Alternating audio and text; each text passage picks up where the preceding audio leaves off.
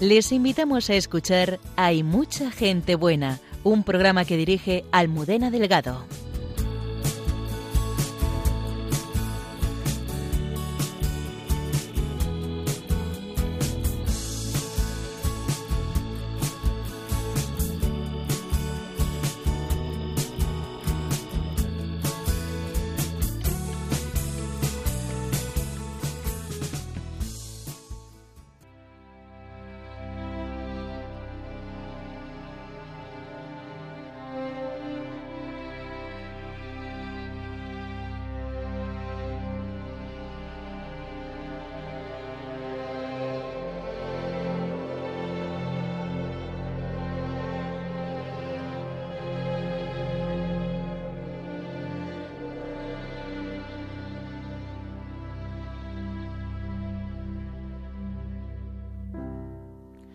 Buenas noches, bienvenidos una madrugada del viernes más al programa y mucha gente buena. Esta noche con un programa muy especial. El próximo domingo estaremos viviendo el regalo de la renovación de la consagración de España al Sagrado Corazón de Jesús en el Cerro de los Ángeles. Queremos prepararnos a acoger las inmensas gracias que el Señor está derramando sobre nosotros y nos adentraremos en la espiritualidad, la vivencia y la historia de esta devoción tan necesaria en nuestro día. De la mano del obispo de Coria Cáceres, don Francisco Cerro, de la sierva de Jesús, la hermana Sor Carmen Señor, y de uno de los recién ordenados en el Cerro de los Ángeles, el padre Juan Luis Valera, queremos conocer más profundamente qué nos dice el corazón de Cristo hoy y cómo podemos introducirnos en él. Damos la bienvenida a todos nuestros oyentes eh, y damos también la bienvenida a nuestro equipo que nos acompaña esta noche aquí, el padre Isaac Parra, el padre Javier Mairata y Antonio Escribano desde Control y Producción. Comenzamos.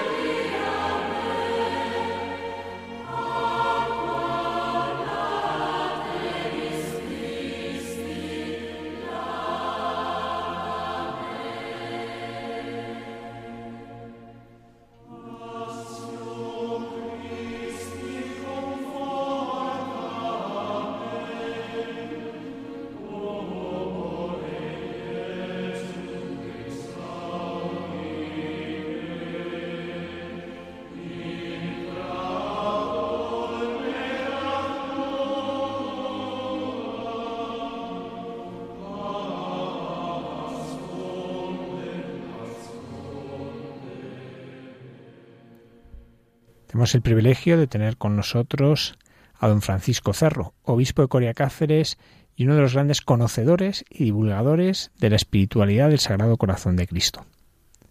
Don Francisco, la primera pregunta que quería hacerle es, ¿qué queremos decir al hablar del corazón de Jesús? Porque tal vez haya personas que, que no entiendan muy bien qué es lo que queremos decir. ¿Por qué hablamos del corazón de Jesús?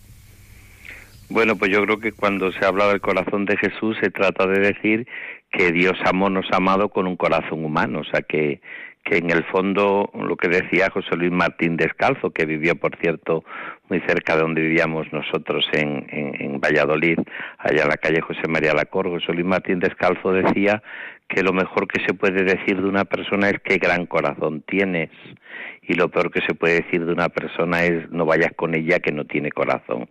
Por tanto, yo creo que cuando se dice la palabra corazón de Jesús se está expresando pues una realidad profunda y es que Dios nos ha amado con un corazón humano. Ya Pío XII lo decía en Auretis Aquas que la palabra corazón aporta cuando se dice eh, un conocimiento profundo de la persona. Es un ejemplo muy sencillo. Cuando yo digo, conoces, por ejemplo, a Pedro y digo, Oh, sí, lo conozco, no digo nada.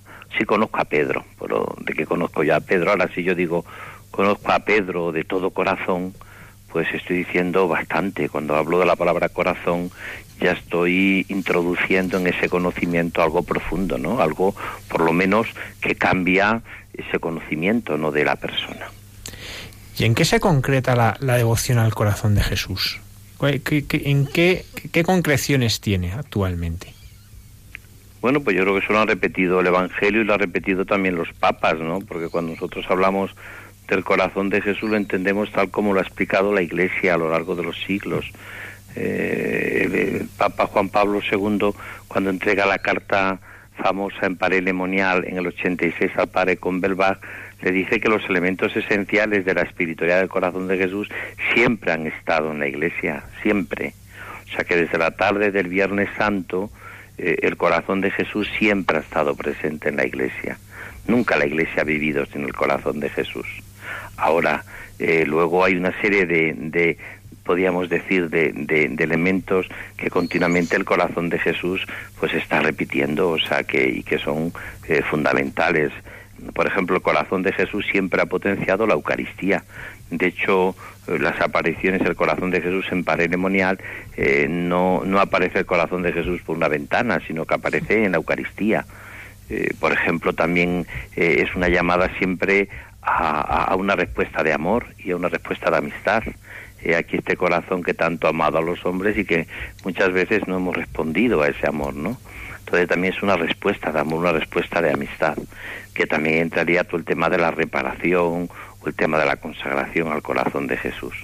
Y yo creo que también luego hay un elemento que me parece que es muy importante y es que el corazón de Jesús siempre lo han entendido los más humildes, los más pobres, los más sencillos. Eh, yo siempre recuerdo lo que le decía eh, el padre Arrupe a los jesuitas en aquellos momentos que se hablaba tanto como quizás hoy de que realmente los pobres no se evangelizan eh, el, padre Arrupe le dijo a los jesuitas vosotros que decís que habéis aprendido tanto de, de los pobres aprended también de los pobres a amar al corazón de Jesús porque verdaderamente la gente humilde sencilla y pobre yo creo que conecta eh, maravillosamente con el corazón de Jesús. Pero yo creo que esos son los tres elementos esenciales. Podríamos hablar mucho más cosas, pero y que ahí tenéis en el, en el, en el estudio, tenéis personas que saben mucho de esto, en las hermanas de la fraternidad, pero, pero también, por supuesto, el capellán y todos los que están ahí, pues probablemente conozcan muchísimo de, de esta profunda espiritualidad. A mí realmente fue el laboratorio que, que en Valladolid cuando fui me, me, me, sanó y me curó de todo. O sea, para mí el corazón de Jesús ha sido todo en mi vida, está claro. Don Francisco ha hablado de la reparación. ¿Cómo se puede explicar la reparación? Hoy, es algo que a muchos les cuesta entender, pero sin embargo es algo que deberíamos aprender a vivir más. Eh, por ejemplo, ahora que recientemente ha habido eh, algunas profanaciones a la Eucaristía, la última en concreto en Parla. ¿Cómo podemos vivir la reparación? Bueno, yo creo que de la reparación al corazón de Jesús, yo pienso que de los que mejor ha hablado de esto y de los que más ha profundizado eh, a lo largo de la historia han sido eh, realmente los papas y pero por ejemplo a mí me encanta todo el planteamiento que tiene el padre Mendizábal cuando habla de esta de esta reparación él lo dice de una manera muy sencilla existe una reparación que podríamos llamar que sería lo mínimo que sería, se podía llamar con esta palabra negativa en el sentido de que sería la primera forma de reparación es, eh, en cierta manera, no ofender a Dios. Eso sería lo mínimo. Eso sería una forma de reparar. Es como eh, si decimos en un matrimonio, qué bien nos llevamos, cuánto nos queremos, porque nunca nos insultamos. Eso sería lo mínimo.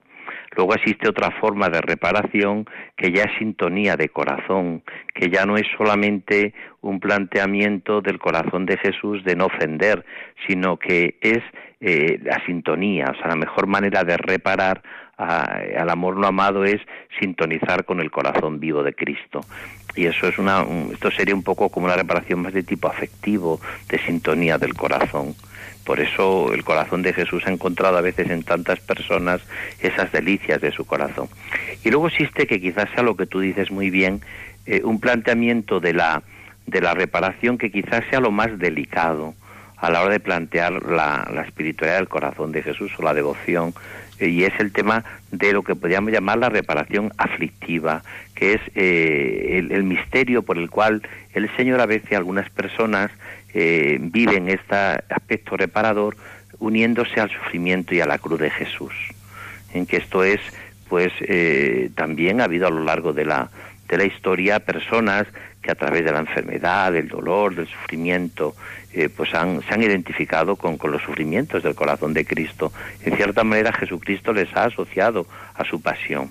Claro, este último momento eh, pues tiene que tener unas cuantas connotaciones que suelen hacerlos auténticamente, ¿no? Tiene que ser eh, una afectación, pero la iniciativa tiene que ser del Señor y, tiene que, que vivirlo con, con, con, los frutos del Espíritu Santo que dice eh, la carta de, de, San Pablo a los Gálatas, por ejemplo, la paz, la alegría, todo ese tipo de, de, frutos, porque si no da ese fruto probablemente no se esté viviendo. Pero lo que está claro es que a lo largo de la, de la, de la historia el Señor, algunas personas, sobre todo dice Santa Teresa de Jesús, cuando ve grande ánimo, el Señor suele asociar también a sus sufrimientos que unido a Él uno colabora con el Señor también a la redención del mundo, que, se habla tanto en la, en, la, en la devoción al corazón de Jesús. Usted ya ha apuntado alguna cosa a hablar de cómo le curó esta, este poder estar en el santuario de la gran promesa, pero en, su vida, ¿qué ha significado esta devoción? ¿Cómo, cómo ha ido creciendo? ¿Cómo la ha ido viviendo? ¿Cómo, ¿Qué le ha ido aportando? Bueno, yo creo que eh, desde que yo hago ejercicios espirituales eh, aquí en Cáceres, en la montaña, en el, en el santuario, eh, muy vinculado entonces yo a la, milicia de Santa María, a la cruzada de Santa María, hasta que después me hago, me voy al seminario y luego pues conozco a estos grandes maestros que he hablado antes, el padre Sevilla, el padre Mendizábal. yo sí que, que creo que desde el primer momento, para mí el corazón de Jesús pues tiene una, una, una profunda vivencia de una espiritualidad que a mí me, realmente mm, es una sanación porque es totalmente divina pero es totalmente humana. O sea, el corazón de Jesús yo siempre digo que es una espiritualidad que no tira de la planta, que a veces podemos tener un cierto peligro a veces de, de un planteamiento que, que, de una espiritualidad que, que nos, que, que como un poco podríamos decir quizás a veces un poco pelagiana, un poco voluntarista, eh, en el cual uno pues parece como que, que se siente como muy agobiado en el seguimiento de Jesús, de tal manera que muchas veces algunos perciben la, la espiritualidad como una especie como de carga, una carga, eso que hablaba tanto el, eh, el, Papa Benedicto XVI ante Cardenal Ratzinger, ¿no? Que muchos cristianos viven el cristianismo como una auténtica carga, ¿no? Por eso, pues a la hora de plantearse la vida cristiana se la plantean como una carga. A mí el corazón de Jesús fue, para mí es desde el principio, pero sobre todo cada vez más, pues como auténticamente, no solamente como una carga, sino como un escuchar esa promesa, la única promesa que hace el corazón de Jesús en el Evangelio. Venid a mí todos los que estáis cansados y agobiados y yo os aliviaré y aprender de mí que soy manso y humilde de corazón y en contra de vuestro descanso, ¿no? A mí el corazón de Jesús primero me hace este vivir esta mansedumbre y humildad de corazón que me hace inmensamente feliz. Pero luego también quita algo que el Papa Francisco a mí me ha, me ha, me ha llegado mucho, ¿no? La famosa frase suya de la autorreferencialidad, que él cita mucho al padre eh, Henry es verdad que el corazón de Jesús es una espiritualidad muy humilde. Y de hecho es verdad que los grandes eh, apóstoles del corazón de Jesús desaparecen. Los grandes testigos del corazón de Jesús desapareció y no tuvo una primera, eh, aparentemente una primera eh, plano, ni, ni, ni, ni, ni lo tuvo, por supuesto, Santa Margarita, ni lo tuvo el padre La Colombier, ni lo tuvo el padre Hoyos. Es decir, ni lo tuvo Chas de Foucault, por ejemplo, otro gran místico del corazón de Jesús. O sea que los grandes apóstoles del corazón de Jesús pasan como un segundo plano. Es decir, no son autorreferenciales. La autorreferencialidad le hace a uno protagonista de todo y le hace centro de todo. Y eso a mí el corazón de Jesús también me sano. O sea, decir, yo creo que lo que trato de vivir es lo que trato de vivir y punto, ya está. Y, y lo trato de vivir desde la sencillez y la humildad que te da el Señor. Nunca soy referencia para nadie. La única referencia es, el, es el Señor, es su corazón manso y humilde, ¿no? Y luego otra cosa que a mí me llevó mucho el corazón de Jesús fue amar a la iglesia, amar a la iglesia. O sea, el latido del corazón de Cristo late en el corazón de la Iglesia. Y cuando habla de Iglesia habla al Papa, a los obispos, a los... Es amor a la Iglesia, que también yo creo que el corazón de Jesús a mí por lo menos me, me sanó también. Yo nunca he entendido cómo se puede hablar mal de una madre, por ejemplo, o, cuando, o cuando se, se, se, plantea el tema de la Iglesia no se, no se explica como la esposa de Cristo que brota del corazón abierto de Cristo, ¿no?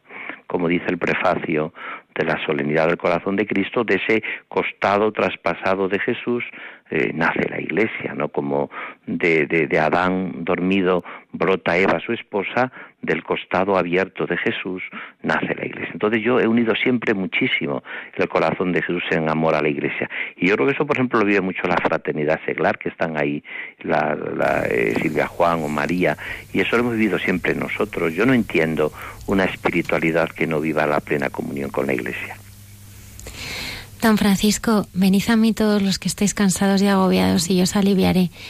A mí me gustaría que, que, que se dirigiera a los oyentes porque hay tantísima gente que nos está escuchando que está sufriendo. ¿Y cómo podíamos decirle que el corazón del Señor es el único que sana? Eh, el sufrimiento moral, el sufrimiento material, todos los sufrimientos el único que puede verdaderamente sanarlos, de verdad, el único que conoce mm, en profundidad pues nuestro corazón, sus secretos, cada una de sus heridas, es el Señor. En un mundo que vivimos pues tan lleno de, cosas, ¿no? De, cosas que no son importantes y no son esenciales, ¿cómo podemos eh, transmitir a nuestros oyentes que el Señor es el que tiene la medicina para calmar tanto dolor? Eh, yo hace unos días leía la, una biografía del padre eh, Pío de Pieltrechina, San Pío de Pieltrechina, y me, impresionaba mucho una anécdota. Le he contado también a mis sacerdotes dándoles un retiro. Eh, me impresionaba mucho porque me hizo mucho bien. Dicen que durante la Segunda Guerra Mundial iba mucha gente a ver al padre Pío de Pieltrechina, muchos soldados, sobre todo, que estaban muy heridos de la guerra, ¿no? Podríamos decir que realmente hoy estamos en una tercera guerra mundial, que habla el Papa Francisco, hay tantos heridos, de tantas y tantas cosas, ¿no? Y el padre Pío de Pieltrechina dice que fue uno, un soldado un poco extraño, venía, se le veía que estaba muy preocupado, y entonces pues empezó jocosamente a hablar con él y le decía, Padre, Padre Pío, ¿por qué no me enseña usted sus heridas? me han dicho que usted tiene los estigmas de la pasión, usted tiene muchas heridas, ¿no? El padre Pío se le quedó mirando a aquel muchacho y le dijo, mm, vale, yo te enseño mis heridas, pero antes me puedes enseñar tú las tuyas. Y aquel muchacho se le, quedó mirando al, padre Pío y se confesó y le contó sus heridas, ¿no?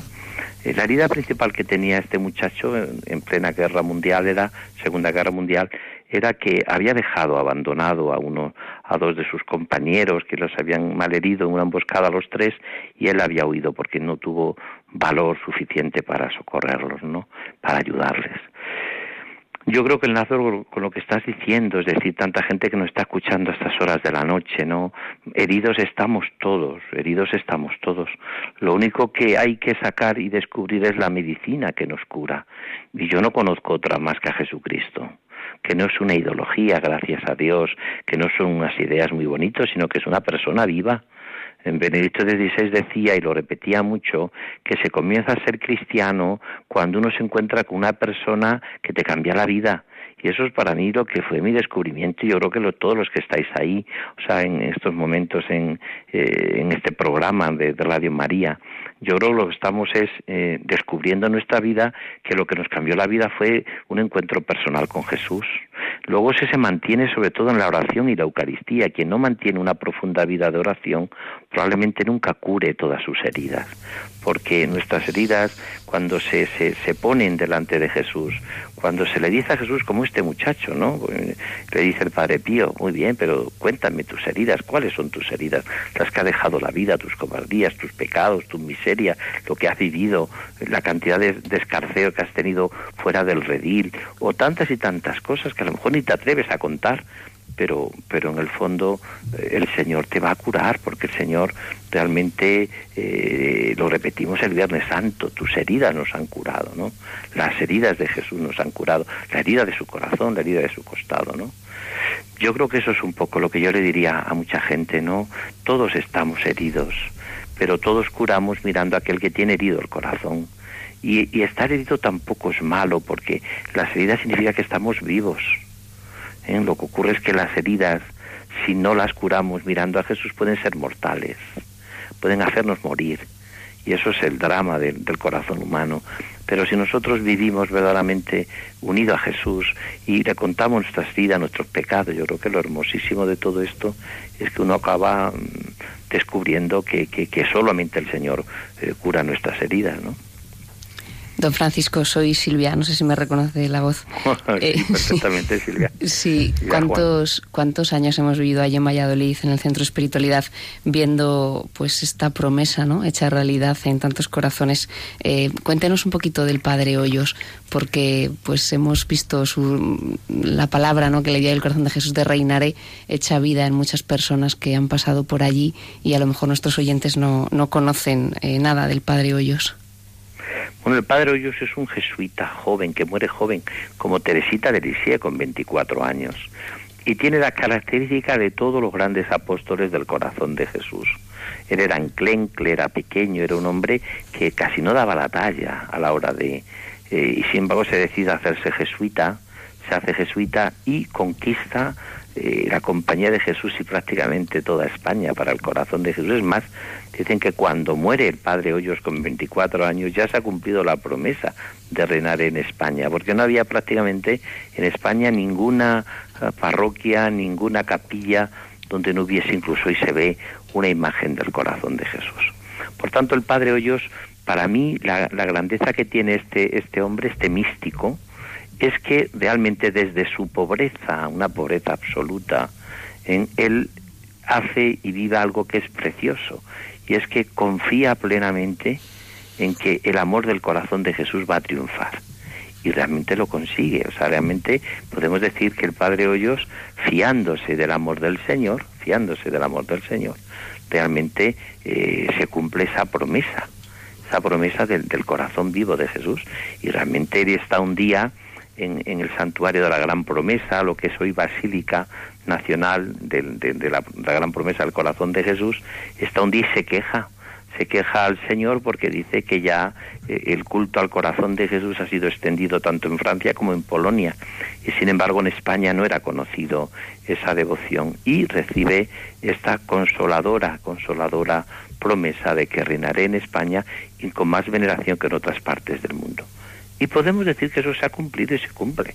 O sea, realmente eh, hay como, como, como una sintonía muy grande, eh, eh, tanto en Valladolid como has vivido tú, Silvia Juan y, María y todas las que habéis vivido allá, como yo lo he visto, ¿no? Como hay allí, hay unas promesas de una gracia que realmente se da y se construye, eso está clarísimo. O sea, tantas personas que se han encontrado con Jesús y que les ha cambiado la vida eso está eso está clarísimo y luego pues también eh, pues el cerro de los ángeles donde donde realmente también hay una hay una gran promesa de de, de, de, extender e, ese reinado de amor del corazón de Jesús el Tibidabo en Barcelona son lugares realmente donde hay una gracia especial del Señor.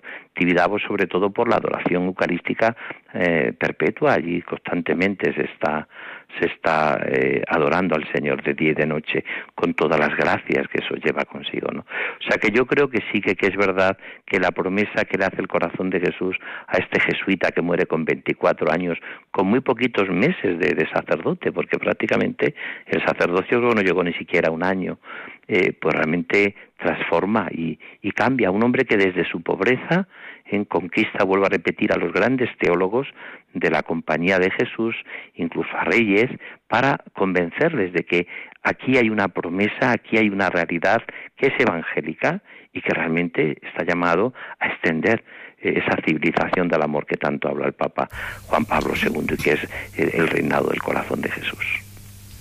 Don Francisco, soy María. María. Eh, yo guardo con particular eh, cariño las horas santas que hacíamos en el santuario de la Gran Promesa. Eh, yo le quería preguntar, la hora santa, que antes ha estado hablando muy bellamente de lo que es la reparación, ¿qué, se, qué relación tiene con la reparación que pide el corazón de Cristo? Y, también con, el ser una escuela de, verdadera adoración y de verdadera aprendizaje de oración, la hora santa. La hora santa está en el Evangelio, en esa experiencia que tiene eh, Jesús de su corazón abierto y traspasado y dolorido cuando va a Getsemaní, lugar de la titulación que se llama eh, textualmente la palabra Getsemaní, donde Jesús pasa esa hora y que es la oración que más datos da precisamente eh, el Evangelio de la oración de Jesús. No existe ninguna oración tan comentada por los evangelistas como la oración de Jesús en Getsemaní. ¿Qué ocurre? Pues que como muchas cosas del Evangelio se van quedando en el olvido. Y entonces el corazón de Jesús se lo dice y se lo repite a, Santa Margarita eh, en, en Parelemonial. Le dice que la noche del jueves al viernes, recordando esa hora de Jesús en Getsemaní, que le dedique una hora santa, o dedique una hora a reparar siempre se ha explicado los grandes los grandes místicos y los grandes maestros de las horas santas del corazón de Jesús que la hora santa siempre tiene como dos claves. O conectas con, con la agonía en cierta manera con el sufrimiento de Jesús en Getsemaní o también conectas en cierta manera con el descanso que también la hora santa lleva consigo porque también eh, como decían antes el corazón de Jesús hay una promesa de que los que vayan a él descansarán. De hecho, Jesús también, a pesar del sufrimiento y de sudar gotas de sangre, también sale descansado. De hecho, cuando le ven a preguntar eh, a quién busca, y dice a Jesús de Nazaret, y se ve que Jesús tiene totalmente asumido ya la voluntad del Padre. Porque va a decir, el cáliz que me ha dado el Padre no lo voy a beber. Tiene totalmente asumido en esa hora santa la voluntad del Padre, aunque le ha costado, le hemos costado por nuestro pecado y, por nuestra miseria le hemos costado Jesús sangre, ¿no? Y sudor y lágrimas. Entonces yo creo que la hora santa es un, auténticamente es una experiencia de gracia. Nosotros vivíamos, como decías muy bien María, y tus canciones que eran hermosísimas, vivíamos también nosotros en la, en, la, en la hora santa en Valladolid y ha sido una auténtica también escuela de oración y de reparación también porque no sé, nunca jamás se dejaba de hacer, incluso yo recuerdo en las noches a veces de frío, de, Valladolid bajo cero, la gente iba y se llenaba la basílica del santuario de la Gran Promesa, mucha gente rezaba y oraba ah, en estas horas santas, que en el fondo es identificarse, volvemos a repetir la idea de la reparación, hay personas que se sienten llamadas a consolar y a confortar ese corazón vivo de Jesús que, que, sufre, ¿no? Que, que sufre también vuelvo a repetir, eh, porque no es indiferente ante la respuesta del hombre. Es verdad que sufre en su cuerpo místico, que es la Iglesia, pero también al Señor le llega de alguna manera la respuesta del hombre, ¿no? Se lo decía hasta San Juan de Ávila, tratadme bien a Jesús, que es hijo de buena madre. O sea, por lo tanto, al Señor. Y hay muchas almas que como Santa Margarita María de Alacoque, el Padre Hoyos, y tantos, el mismo Charles de Foucault también, y tantos y tantos místicos del corazón de Jesús, donde en esta noche del jueves al viernes, que es donde tiene lugar esa hora santa, han sentido identificarse con el sufrimiento y el dolor de Jesús por la redención del mundo. Y esto es hermosísimo, porque hay personas que se sienten llamadas a esta identificación con, con los proyectos del corazón de Jesús como dice también preciosamente la antífona de, entrada de la solemnidad del Sagrado Corazón, los proyectos de tu corazón subsisten de edad en edad. Don Francisco, perdón, soy el padre Ramón, capellán del Santuario del Sagrado Corazón del Cerro de los Ángeles. Eh, dice el catecismo que el sacerdocio es el amor del corazón de Jesús. Toma esta definición de San Juan María Vianney. ¿Qué nos diría usted como obispo, como pastor, a los sacerdotes, especialmente a los sacerdotes jóvenes, sobre la devoción al corazón de Jesús en nuestro ministerio? Yo personalmente, eh, lo tengo que confesar aquí, se lo digo a usted, no concibo eh, el sacerdocio si no está ligado al corazón de Cristo. Eh, pero ¿qué nos podría decir usted o exhortar para vivir nuestro ministerio en el corazón de Cristo y desde el corazón de Cristo? Hombre, yo creo que es una gracia. Yo la transmito muchísimo a los sacerdotes, a todos, ¿no? Pero especialmente a los sacerdotes jóvenes. Y es una espiritualidad que yo creo que, que, que, que enlaza perfectamente, pues porque al definitiva el corazón de Jesús es un corazón sacerdotal. O sea, es el corazón sacerdotal de Cristo. Por tanto, ¿Qué diría yo que nos ayuda a los sacerdotes y a los obispos este, esta espiritual del corazón? Su primero, a, saber que el corazón de Jesús es la Eucaristía y que la Eucaristía es el corazón de Jesús y la Eucaristía es el centro de nuestra vida sacerdotal como el perdón de los pecados. Por tanto, yo creo que la, la profunda espiritual del corazón de Jesús te hace muy eucarístico. Yo no concibo la vida de un sacerdote sin la Eucaristía, por lo tanto sin el corazón de Jesús, sin esa intimidad y hay que dedicar tiempo a orar. Yo creo que, que si el sacerdote dedica por lo menos una hora todos los días a la oración personal con Cristo, aparte de la liturgia de las horas, que se dedica una hora a estar con el Señor, yo creo que eso realmente poco a poco va haciéndole eh, transformar su corazón y a vivir con los sentimientos del corazón de Jesús. Después también, segundo, que me parece que es precioso, en, el corazón de Jesús es que el corazón de Jesús siempre también ha potenciado mucho la misericordia siempre ha sido un corazón misericordioso. Y en este sentido ese corazón misericordioso a nosotros nos, nos, nos, viene de perlas, porque si algo tiene que vivir el sacerdocio, como decías muy bien citando al cura de Ars, es que el sacerdote tiene que ser la expresión de la misericordia del corazón de Jesús. Por lo tanto, cómo tiene que acoger eh, el sacerdote, cómo tiene que acoger, el, eh, por supuesto, al, pecador, a la humanidad, a los que sufren, a los pobres, ¿no? Yo creo que eso es una preciosidad. Por lo tanto, si el, eh, es curioso que la gente lo que más valora a veces del sacerdote es lo humano que es, lo cercano que es, lo cariñoso que es, lo, lo, lo comprensivo que es, ¿no? Eso se comentaba en plan casi medio chiste del padre Dueñas, ¿no? Que dice que tiene una cola tremenda de, de, en el confesionario por lo bueno que era de corazón. Dice que un día se fue a confesar un señor, le dije, padre, eh, me acuso de que he matado a mi padre. Y dije, hijo, no lo vuelvas a hacer, ¿eh? No seas madre, no lo vuelvas a hacer, ¿no? Entonces quiere decir que en este sentido lo decía. Y dice que tiene una cola tremenda el padre Dueñas. No extraña nada, un hombre tan comprensivo y tan, tan bueno. Entonces, claro, cuando uno se va a confesar, lo que está buscando, o cuando tiene cercanías con un sacerdote, es que sea expresión de la misericordia del corazón de Jesús. Y luego es verdad que nuestra vida sacerdotal, cuando está identificada con Cristo, pues yo creo que eh, eh, el, corazón de Cristo mm, es un corazón muy afectivo y el sacerdote necesita sentirse amado, necesita amar. O sea, el corazón humano, el mismo celibato, no es castrar el amor.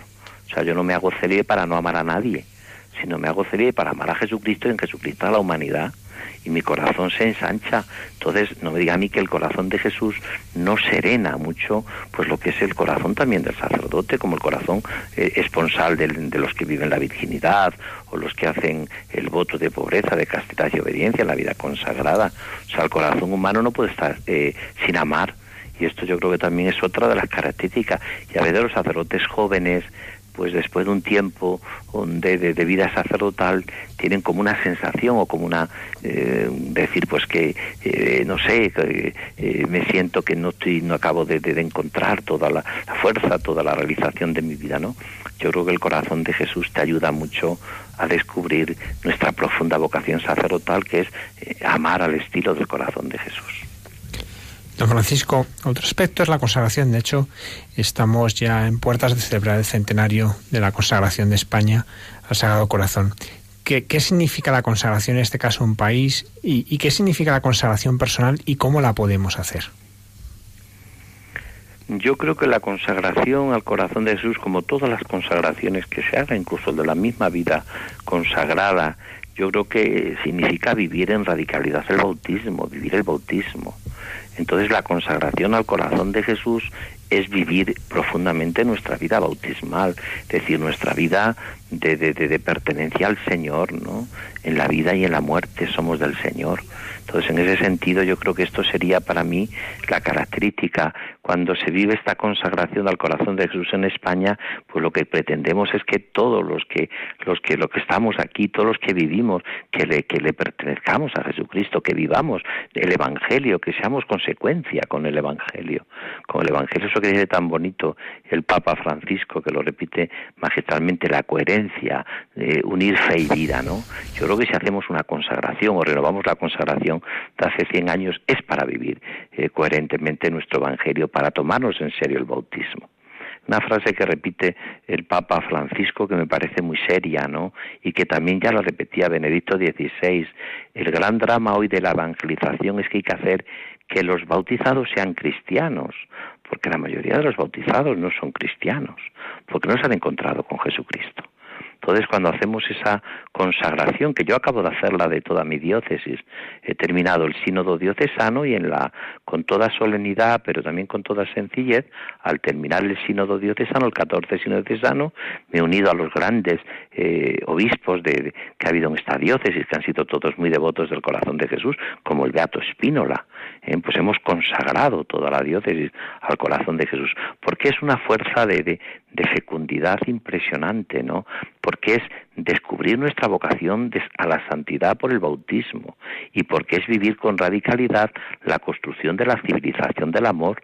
Nosotros lo que queremos es que vivamos todos los que, eh, consecuentemente, el Evangelio, porque cuando se vive el Evangelio, los más beneficiados son los que están a nuestro alrededor.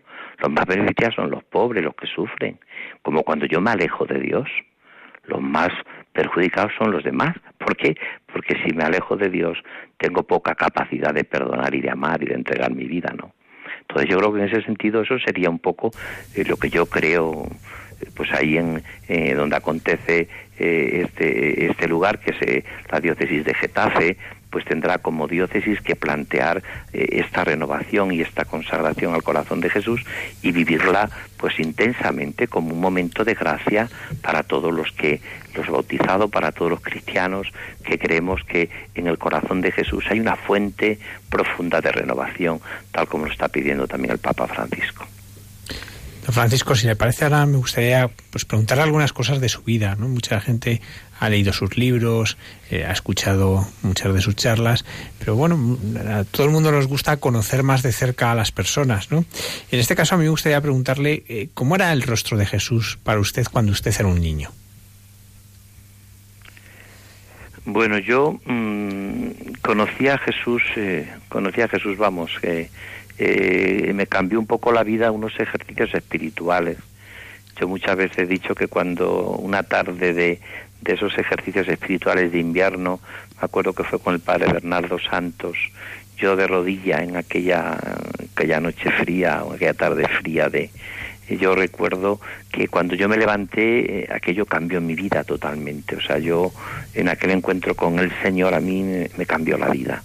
Y, el rostro que yo conocí eh, todavía no era, no era niño, porque yo de niño pues he tenido mis oraciones, yo iba a misa todos los domingos porque mi padre, mis padres me decían, anda, vete, vete a misa. Siempre me acuerdo que decía que nunca se aprende nada malo en la misa, ¿no? Yo iba a misa con esa sencillez de todos los niños, yo rezaba todas las noches, ¿no? Pero yo, mi primer encuentro fuerte con Jesús que me cambió la vida fue en aquellos ejercicios espirituales donde yo recuerdo que yo me levanté ya y, que es de lo que vivo ahora, incluso como obispo, de aquel encuentro que, que, me cambió mi, mi vida. ¿no? Entonces el, rostro de Jesús, yo empiezo en aquellos momentos, como he dicho al principio, a, centrarme en la mirada en ese corazón de Jesús. Eh, porque yo creo que cuando uno mira a Jesús, como cuando mira a una persona, pues está claro que Jesús resucitado tampoco dice, mirad mi rostro, sino mirad mis manos y mi costado, ¿no? O sea, mirad los signos de mi entrega y de mi amor. Y eso ha sido lo que yo he vivido de niño. Yo recuerdo como fuerte impacto es un momento que tendría yo 14 años, ¿no? No tendría yo más, eh, recuerdo. Don Francisco, ¿y la llamada a seguirle en el sacerdocio cómo aparece? ¿Cómo, cómo escucha esta llamada? Pues una vez que, que, yo conozco a Jesús, yo empiezo a plantearme en grupos cristianos y en la dirección espiritual, me empiezo a plantear desde el principio pues pues algo que a mí me hizo inmensamente inmensamente feliz, es decir, esto que a mí me llena plenamente el corazón, ¿cómo podría yo vivirlo siempre? Yo pensé, bueno, pues podría dedicar mi vida a un voluntariado eh, maravilloso en Cáritas unas horas, o podría dedicar, y sería estupendo también, ¿no? Pues a ser catequista unas horas, pero yo desde el principio dije, no, yo quiero dar toda mi vida a Jesucristo, toda mi vida y, y, dedicarme a contárselo a la, a la gente, ¿no? Y entonces en otros ejercicios que hice en Villa García de Campo, recuerdo, eh, con Abelardo de Armas, yo recuerdo que allí yo ya decidí consagrar mi vida a Dios, vamos, se me metió tan fuertemente el Señor que yo dije, no, hay que, hay que seguirle, hay que, hay que entregar la vida. Entonces ya a través de la dirección espiritual, del acompañamiento espiritual, pues yo me acuerdo que se me indicó y fui poco a poco, unos años después, porque yo, puedo repetir, con unos 14 años conozco, encuentro el encuentro fuerte con el Señor y luego al seminario me voy con 17 años. Entonces, 17 años ya avanzado. Entonces, para mí fue como, como una experiencia que me, que me, que me realmente me, me, me, llenó totalmente el corazón y la vida, ¿no? Yo es que no entiendo mi vida sin, sin seguir a Cristo y sin ser sacerdote, o sea, para mí era, era como, como la manera de, de, de, de que todo el puzzle de mi vida eh, se completase y se ordenase. Entonces decidí irme al seminario, fui al seminario de Cáceres y, y allí pues empieza para mí una, una experiencia preciosa de, de, de, de, lo que es realmente eh, ese formar el corazón sacerdotal. Pero vamos, yo desde el principio y siempre vi eh, una llamada profunda a seguir al Señor. Y lo vi incluso como sacerdote diocesano, porque podía haberme planteado ser religioso, ser jesuita, que estuve tan cerca de siempre de la compañía de Jesús por los ejercicios y por tantas cosas, pero mm, no sé, siempre vi claro que tenía que ser sacerdote diocesano, o sea, como dice la gente, cura de San Pedro, o sea, de, dedicarse a la parroquia, a la gente, todo eso lo vi claro desde el principio. Francisco, evidentemente vemos que para usted los ejercicios fueron muy importantes y lo han seguido siendo siempre. En los ejercicios uno ve el paso de Dios por la vida de las personas, ve, pues, ve la acción de Dios y uno es muy consciente de, bueno, es un instrumento. ¿Nos podría contar alguna de las cosas que le hayan sucedido en ejercicios, de las que ha visto y que se pueden contar, que le haya tocado especialmente el corazón, de esas cosas que uno atesora en el corazón sabiendo pues que ha visto la acción de Dios? Bueno, es que serían interminables, pero mire, voy a contar una, una de mis primeros eh, pasos dando ejercicio. Yo empecé a dar ejercicios espirituales, incluso al final de ser, eh, cuando era seminarista, al final ya algún sacerdote me, me, me, me invitó a dar alguna charla con él. Y nada más salir, en el año 81 que me ordeno de sacerdote, enseguida me empiezan a llamar a dar ejercicios. Eh. incluso eh, estaba yo entonces en Toledo, me ordena don Marcelo, y que para mí también ha sido clave en mi vida, don Marcelo González, y yo entonces empiezo enseguida a dar, a dar ejercicios espirituales eh, a todos sitios, incluso a muchos lugares de España. ¿no? Me acuerdo que me llamaron de Albacete las mujeres de Acción Católica, que entonces había cerca de un centenar de personas y que eran verdaderamente eh, un, un, grupo muy, muy, muy numeroso. ¿no? Pero luego empecé enseguida a dar a jóvenes.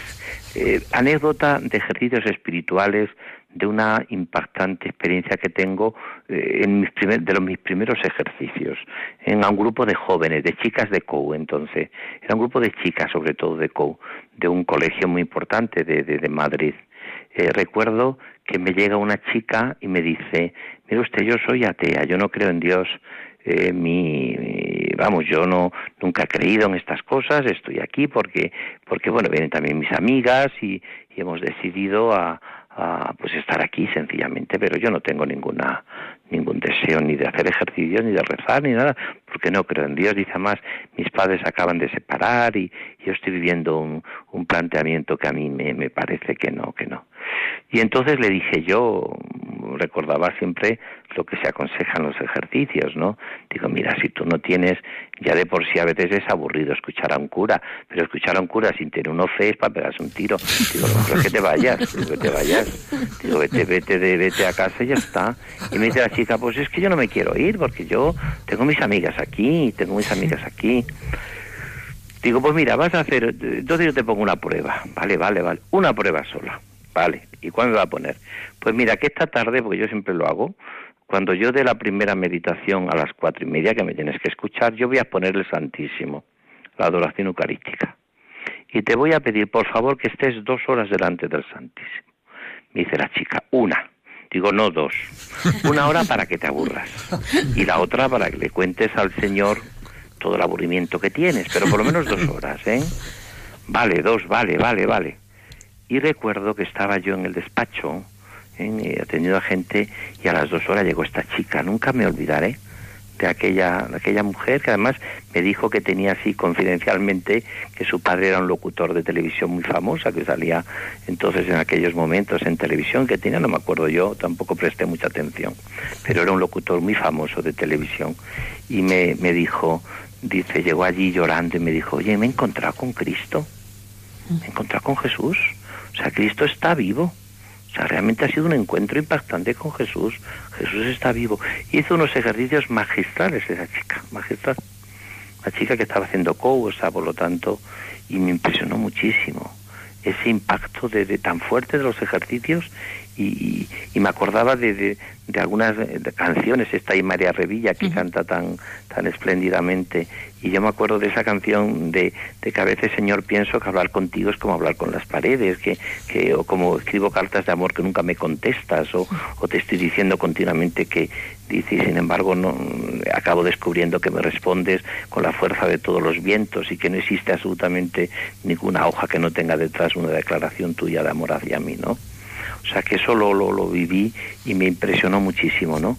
Eso fue una de las experiencias. Pero la última experiencia acabo de dar ejercicios hace muy poquito a unos sacerdotes de España, de, de, una diócesis también importante, de la diócesis de Murcia, hace muy poco.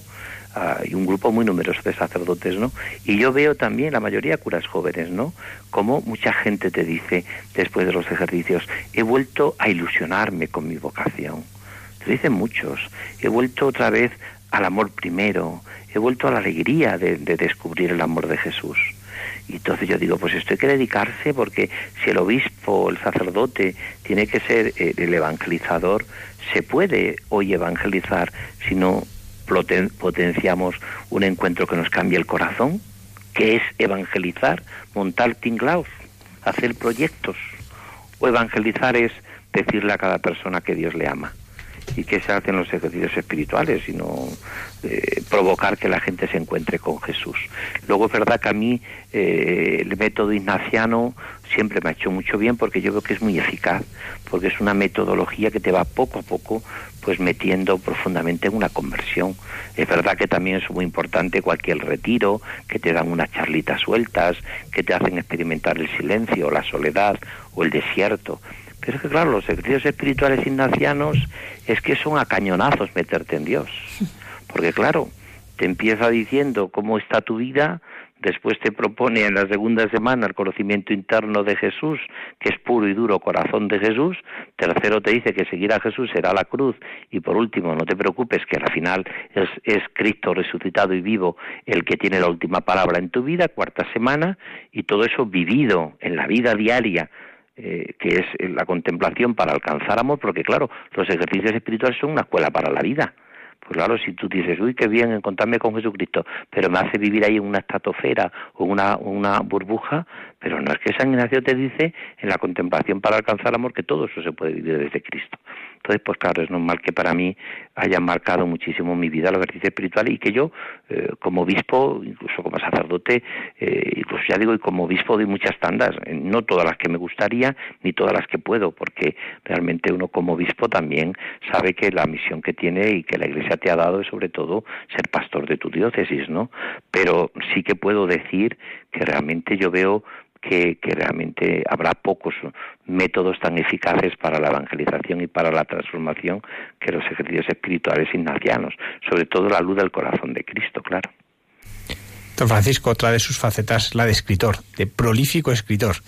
Y eh, muchos de estos libros hablan de la oración, incluso muchos son, son oraciones, ¿no? Eh, ¿Qué aconsejaría usted? ¿Cómo, qué, diría usted a tantas personas que, nos encontramos con las dificultades por orar en este mundo que hay tanto ruido, ¿no? que hay tantos reclamos, pues ahora con las redes sociales, el teléfono, eh, tantas cosas? ¿Cuál es la forma para poder orar hoy? ¿no? las personas que, viven una vida cotidiana. Eh, ¿Qué les aconsejaría? Sí, yo, yo recuerdo una frase de San Juan Bosco que decía con mucha gracia cuando le decían, ¿usted cómo enseña a sus, a sus, a sus alumnos a, nadar? Dice, yo les tiro al agua.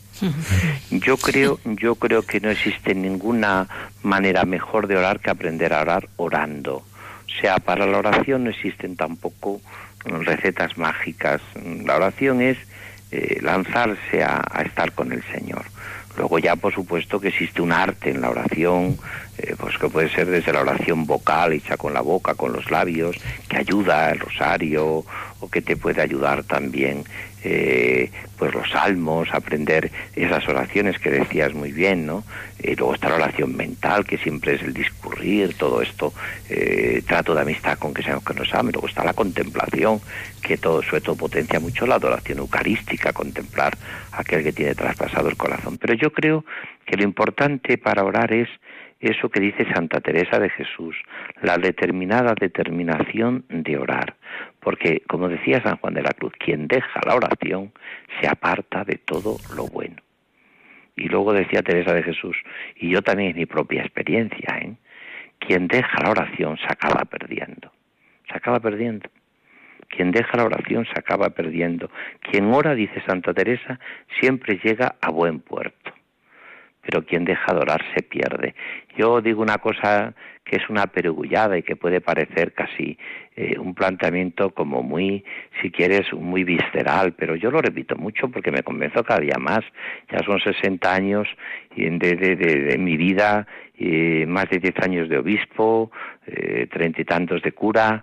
Yo mm, lo repito mucho, mira, conozco dos, dos tipos de sacerdotes, dos tipos de consagrados y dos tipos de laicos. Conozco sacerdotes muy buenos, muy entregados, muy entusiastas y otros menos, no digo que no sean menos entusiastas. Conozco religiosas y religiosos y consagrados, entregados, entusiastas, que dan la vida y otros más, eh, menos entregados, menos entusiastas, ¿no? Conozco laicos maravillosos, entregados, que dan la vida y otros pues menos entregados. ¿Y qué diferencia veo entre unos y otros? Que a la larga tú cuando te das cuenta de gente así, acabas descubriendo que no han dejado nunca la vida de oración, que reza. Yo me acuerdo una vez en un colegio cuando estaba en Valladolid que me decía unas religiosas, ha venido una, una religiosa joven que está transformando el colegio, está, tiene grupos, está tal y cual, hace una vida, oye, qué maravilla esta mujer, ¿cómo está? Eh, y me dice la, la, la, la, que me hablaba, dice, es la primera que está en la capilla todas las mañanas rezando. Digo, claro, eso no hace falta que lo dijeses. Probablemente quien hace oración eh, realmente mm, tarde o temprano acaba encontrando siempre el camino de vuelta al hogar del corazón de Jesús como el hijo pródigo. Siempre acaba encontrando. Quien deja la oración, yo creo que se pierde lo que dice San Juan de la Cruz, es verdad, en Santa Teresa. Eh, por lo tanto, hay que orar. ¿Cómo orar? Pues como se puede. Habrá momentos que tengas muchas ganas, habrá gente que no tengas ganas, habrá momentos en los que te aburras, habrá momentos en que tendrás que recurrir a la lección divina o a la meditación, o tendrás que elegir unos textos que te ayuden. Y es que, claro, es que no hay tampoco recetas mágicas, ¿no? Yo lo que sí digo es también lo que decía la Madre Teresa de Calcuta. Hay que orar mucho para orar mejor hay que orar mucho para orar mejor.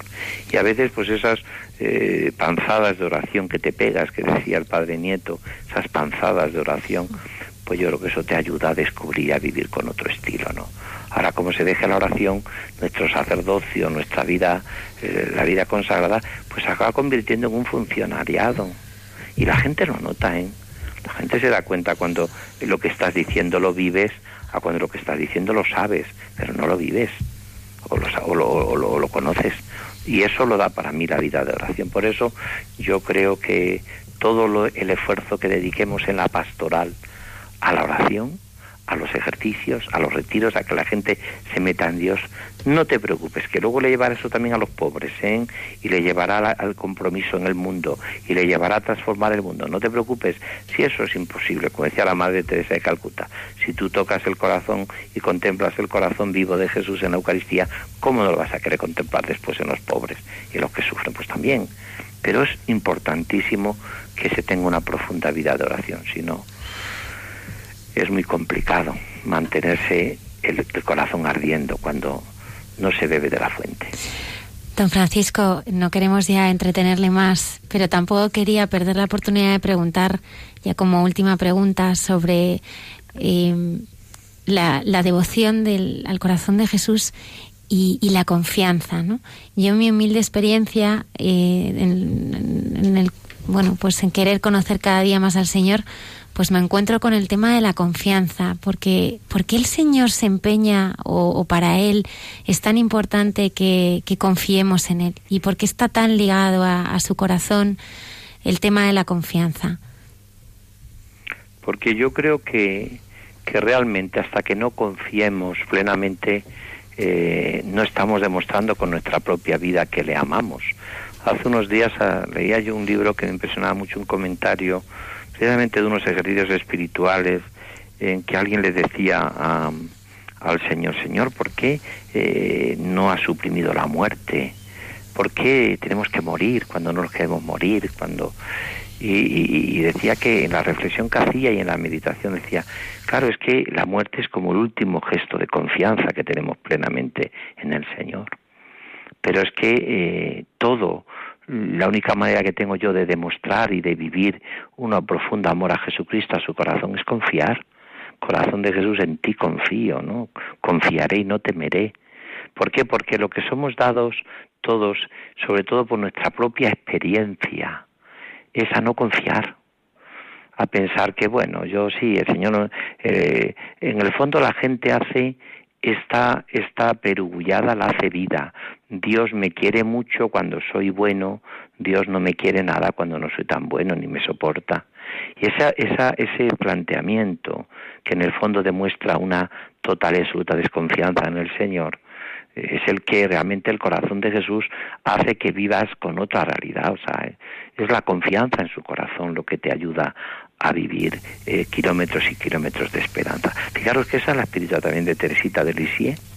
Cuando ella descubre eh, el ascensor que dice ella de la confianza, es cuando dice con mucha sabiduría, recorrí kilómetros y kilómetros de santidad en confianza, ¿no?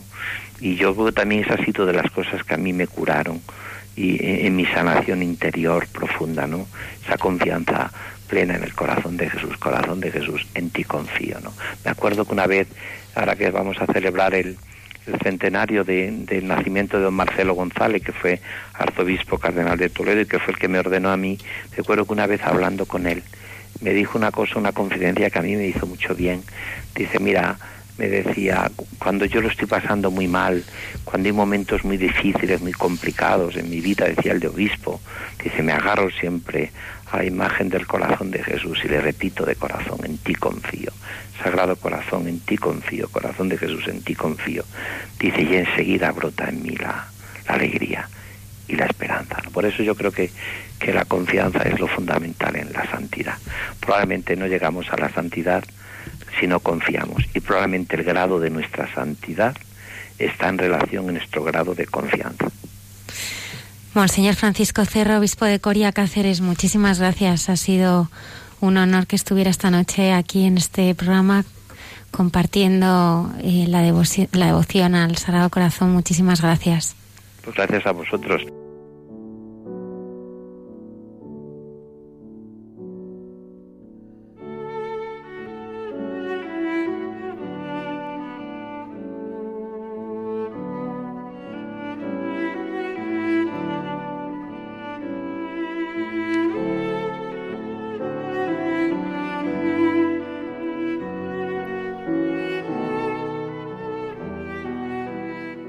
Nos acompaña también esta noche Sor Carmen Señor, sierva de Jesús.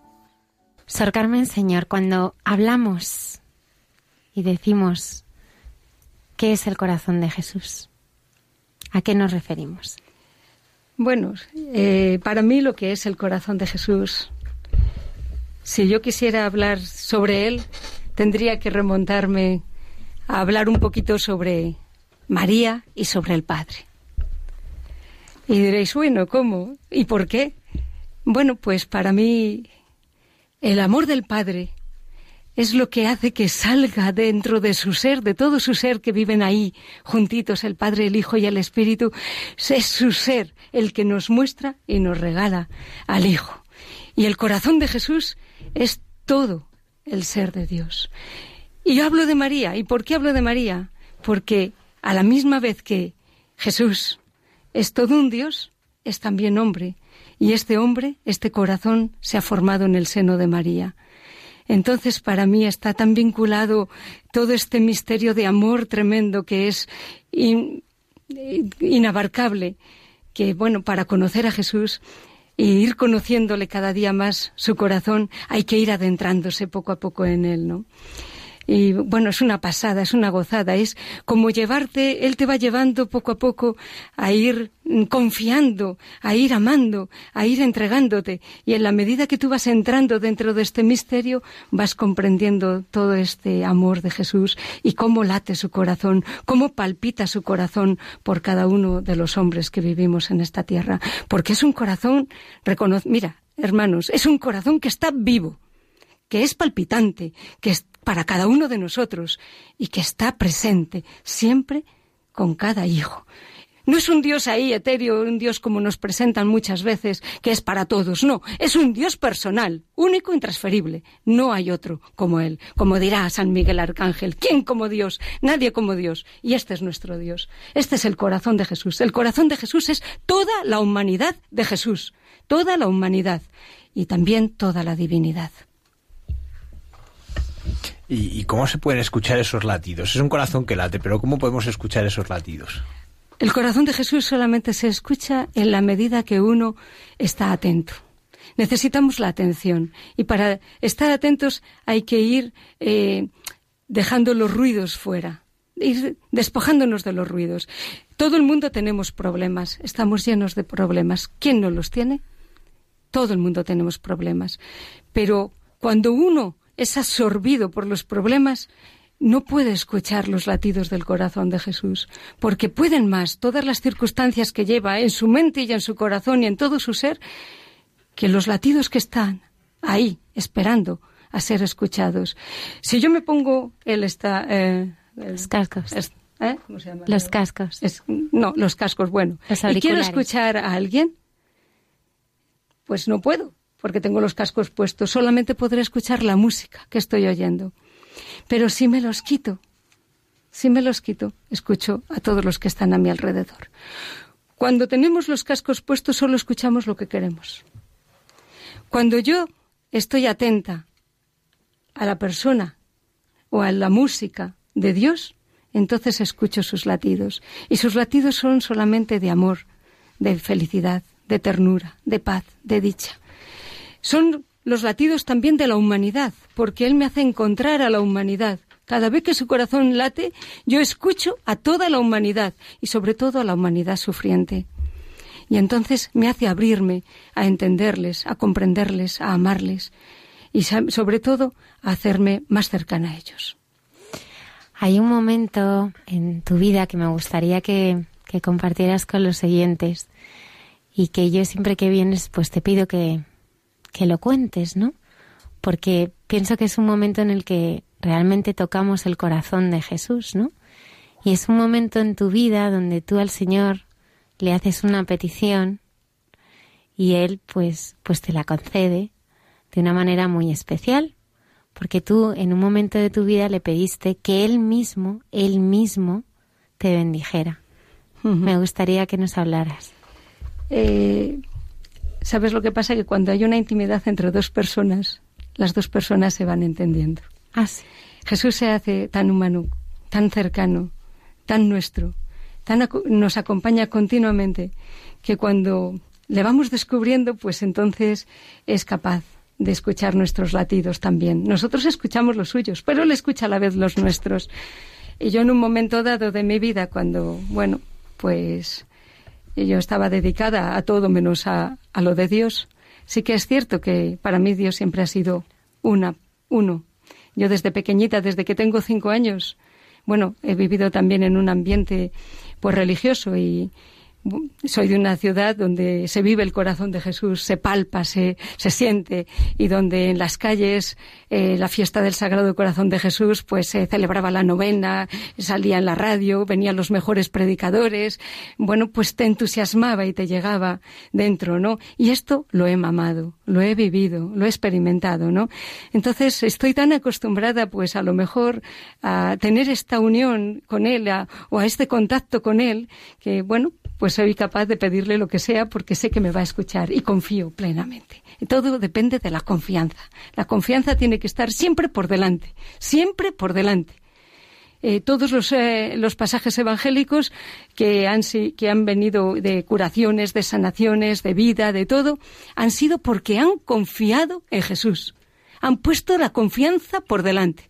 Entonces, al poner la confianza por delante, Jesús efectúa el milagro.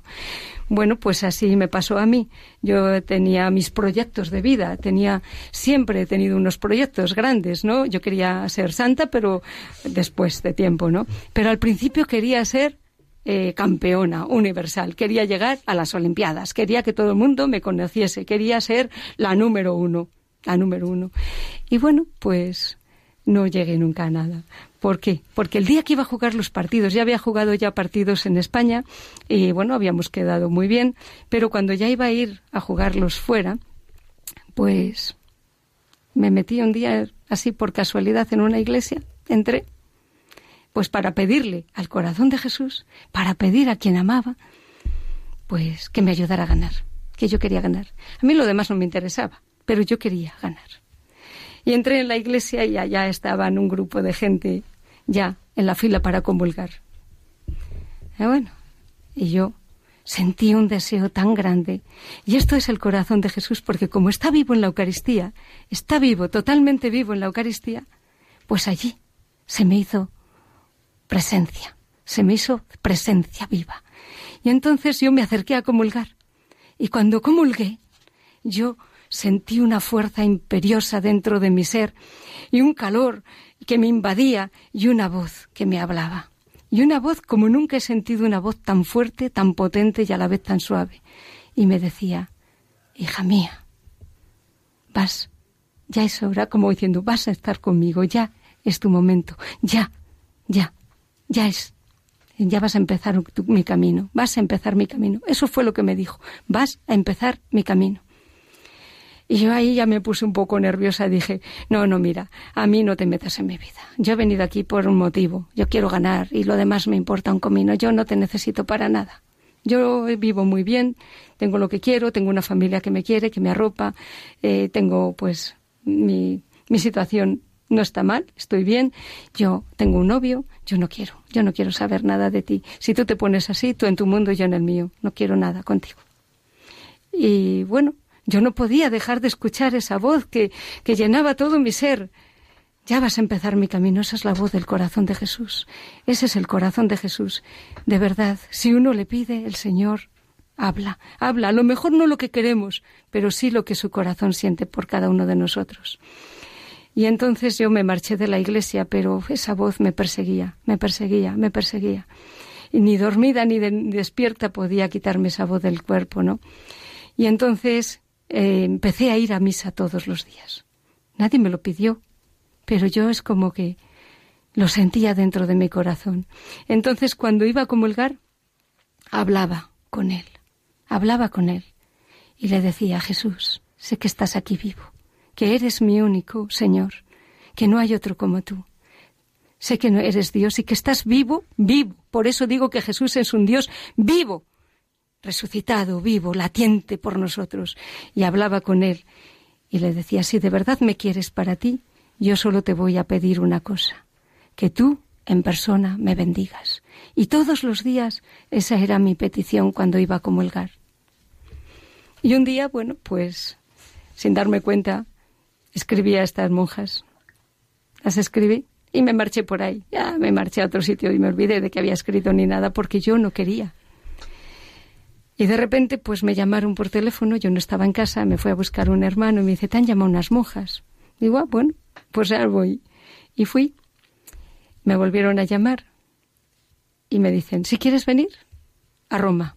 ¿Cómo a Roma? ¿Y qué hago yo en Roma? ¿Y cómo a Roma? ¿Y ahora? ¿La víspera de la Inmaculada? ¿Qué hago yo en Roma? Si vamos a estar en Navidades. ¿Y cómo dejo a mi familia? ¿Y qué les digo a mi familia? ¿Y a mi novio? Y un mundo entero se me cayó encima. Y la verdad que fue un sufrimiento muy grande, porque era como que se derrumbaba todo lo que yo quería, por lo que luchaba, y todo lo que invadía era mi mundo, mi mundo. Y yo me encontré eh, flotando en aguas, en, en aguas, sin saber ni siquiera dónde poner los pies. Pero confié, confié. Confié a pesar de todo, a pesar de que me empezaron a decir que estaba chiflada, que qué iba a hacer, que cómo, que cuán, todos los porqués del mundo, todas las voces que como al ciego de nacimiento le querían quitar del camino, y empezaron a hablarme, no, esto no, esto sí, pero tú no sabes a dónde vas, qué haces. Yo no sabía más, que tenía que seguir aquella voz. Y aquella voz era tan fuerte que no podía dejar de olvidarla, que no podía dejar de seguirla. Y entonces me decidí y me dijeron que la víspera de la Inmaculada yo tenía que estar en Roma. Y así fue. Después de un viaje encima que había huelga de trenes, bueno, pasaron muchas cosas y llegué a las cuatro de la madrugada a Roma. Y cuando llegué allí, descansé un poquitito, me levanté y me dicen, ah, mira, tenemos aquí un billete para ir a la audiencia del Vaticano. Mira, como no sabemos qué hacer contigo ahora, pues vete a la audiencia, ya te iremos, te llevamos, luego te vamos a recoger. Y allí estuve en la audiencia y me tocó al lado de un de una barandilla. Y el Papa hablaba, y hablaba todo en italiano, y yo no entendía nada. Juan Pablo II hablando y hablando en italiano, y yo no entendía. Ni le prestaba siquiera atención, ni me importaba lo que decía.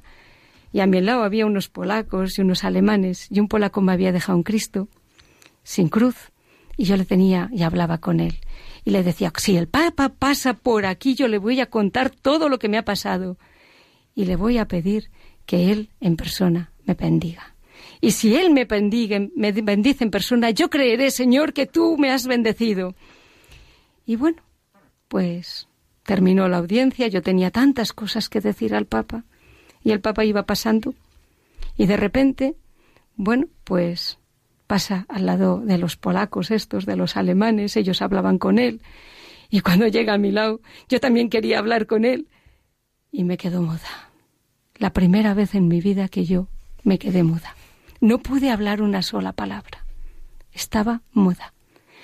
Y el Papa, en, italiano o así, me dice, yo te benedico. Yo te benedico y se fue. Uy, yo me entró, bueno, digo, estas son tus bendiciones, Señor. Vayas bendiciones, quedas tan fofas, esto no sirve para nada. Yo creí que me iba a pasar algo más grande. ¿Eh? Tantas cosas que yo tenía que decirte, tanto, y aquí me dejas así. Y me puse a llorar. Y el Papa se fue. Y el Papa se fue. Y yo continuaba protestando con el Señor y luego le decía, bueno, creeré que me has bendecido, Señor. Pero cuando Él se marcha y está con su guardia vaticana y dice adiós a todo el mundo, deja su guardia, baja las escaleritas y viene donde estoy yo. Esto fue el milagro. Creamos en los milagros porque existen, porque existen, porque cada día es un milagro en nuestra vida, cada día es un milagro en nuestra vida. Viene donde estoy yo, me agarra la cabeza, me levanta la cabeza, me mira fijamente a los ojos y yo le miraba fijamente a sus ojos. No hablábamos ninguno de los dos, solo miradas. De repente me hace la señal de la cruz en la frente, me impone las manos y me dice, Hija mía, yo en persona te bendigo en español. Si antes estaba muda, ahora casi me caigo. ya no muda, sino desmayada del todo. Y dije, Dios mío, ¿quién como Dios? ¿Quién le ha dicho a este señor lo que yo llevaba en el corazón que no lo sabía nadie? Los latidos del corazón de Jesús. La voz, como dice el Salmo, sin que hablen, sin que pronuncien, sin que resuene su voz, a toda la tierra alcanza su pregón y hasta los límites del orbe su lenguaje. Nadie le habló. Pero como este hombre, el Papa Juan Pablo II, también era un hombre que se, eh, que se sentaba a escuchar los latidos del corazón de Jesús, que oía con sus ojos, con su corazón, con su boca, con su ser. Todo su ser estaba pendiente, estaba atento a la voz de Dios. entonces fue capaz de entender lo que había en mi corazón, porque era lo que estaba en el corazón de Cristo. Esto es nuestro Jesús, este es nuestro Jesús, el que escucha los latidos de nuestro corazón, escucha el grito que tenemos dentro. De verdad, gritad al Señor, pero gritarle desde las entrañas, gritarle desde lo más íntimo de vuestro ser, y el Señor no va a dejar de escuchar vuestra voz. Y Dios te bendice como le habías pedido y cómo se concreta eso luego en la entrada en, en las siervas de Jesús. Bueno, pues yo ya estaba ahí y ya pues empecé un camino. La verdad que a partir de ahí ya empecé un camino. Y fue un camino muy bonito porque yo ahí me empecé sin darme cuenta a través de la oración y de la alabanza, porque empecé a alabar mucho al Señor. Es que no sé, me salía por todas las partes, hasta dormida. Había una hermana que me decía, oye, Carmen, no me has dejado dormir en toda la noche. Y yo, ¿por qué? Si he estado durmiendo. Dice, no, cantabas. ¿Y qué cantaba? Gloria, aleluya, gloria, aleluya. Es verdad que hasta me salía dormida. Yo no, no, hacía nada más que cantar al Señor. No sabía ni por qué, pero la alegría invadía todo mi ser y el canto salía continuamente por todos los poros de mi ser, ¿no? Y bueno, pues empecé ahí el camino y empecé a darme cuenta de que el mal también existía y yo no le había percibido tampoco, pero empecé a sentir la tentación, empecé a sentir la lucha, empecé a sentir también la gracia. Eran como dos fuerzas que, que empezaban a, que yo empezaba a descubrirlas dentro de mi ser. Por un lado veía como alguien me quería separar de todo lo que me estaba empezando a llenar, a, invadir, con lo que estaba empezando yo a degustar, con lo que estaba llenándome. Era como la fuente que emanaba del corazón de Jesús, porque Él gritó muy fuerte el día más solemne de la fiesta, el que tenga sed, que venga a mí y beba. Y ahí empecé yo a beber. Empecé a beber de su corazón, de su costado. Empecé a entrar dentro de ese misterio del amor del misterio del amor más profundo de Dios, que es Jesucristo. Empecé a descubrir la persona de Jesús, empecé a descubrirle como, como maestro, como pastor, como amigo, como Señor, como esposo, como guardián. Le empecé a descubrir como todo. Y bueno, pues ahí fue un, un, un, abrir los ojos, un abrir el espíritu, un abrir todo a la gracia de verdad. Fue algo tan bonito, tan apasionante que bueno, que en los momentos más duros y más difíciles de mi vida, que he tenido muchos también, eh, ha sido mi sostén, mi apoyo, el báculo, el báculo que he tenido. Es el báculo de Jesús. Una de las cosas que, ustedes hacen que, tal vez llama más la atención es velar a los enfermos en, la noche. Y no es solo la noche, a veces son las horas más oscuras, ¿no? Hay, hay enfermos que tienen mucho miedo a la noche. Saludamos a, a, las siervas de Jesús que ahora mismo están velando y nos están escuchando. Y, y las saludamos porque porque ustedes son el latido del corazón de Cristo al lado de ese enfermo. Yo pienso cómo consuela, sobre todo un niño, ¿no? Escuchar, pues cuando está enfermo, ¿no? Acurrucarse en su madre y escuchar el latido de su corazón, ¿no? Ese hmm. latido que he escuchado mientras estaba en el seno. Pero ustedes son ese latido del corazón de Cristo para el enfermo. ¿Cómo viven esto? ¿Cómo, cómo se preparan cada día para poder vivir eh, este paso de Dios por la vida a través de estos enfermos? La verdad que la mejor preparación que podemos tener es la oración y la vida comunitaria. Son las dos grandes preparaciones. Eh, yo siempre lo digo. Y estas nos ayudan a tener unas bases muy grandes que son la humildad y la fe y la obediencia. Eh, a través de la oración y la vida comunitaria es lo que hacemos para prepararnos, para ir cada noche o cada día a atender a los enfermos. Eh, porque ahí a través de la oración es como que oímos el grito de Dios sufriente de decir, ven, ven, ven, estoy aquí. Entonces nosotros no vamos a cuidar al enfermo por cuidarle, ni vamos a darle una medicina por darle una medicina. Como decía nuestra madre fundadora, nosotros vamos a llegar más allá, más allá de lo que de lo que el enfermo incluso está pidiendo en ese momento, porque el enfermo en ese momento es vulnerable. Todos somos vulnerables. Yo también he pasado por ello y sé lo que es estar enferma o estar en una cama o dependiente de alguien, ¿no? Entonces nos sentimos vulnerables. Y entonces ahí vemos el rostro de Cristo en la cruz. El rostro de Cristo es llagado, sufriente, donde vamos nosotros a poner el bálsamo del amor y a decirle, Señor, este es tu amor mismo el que vamos a llevar.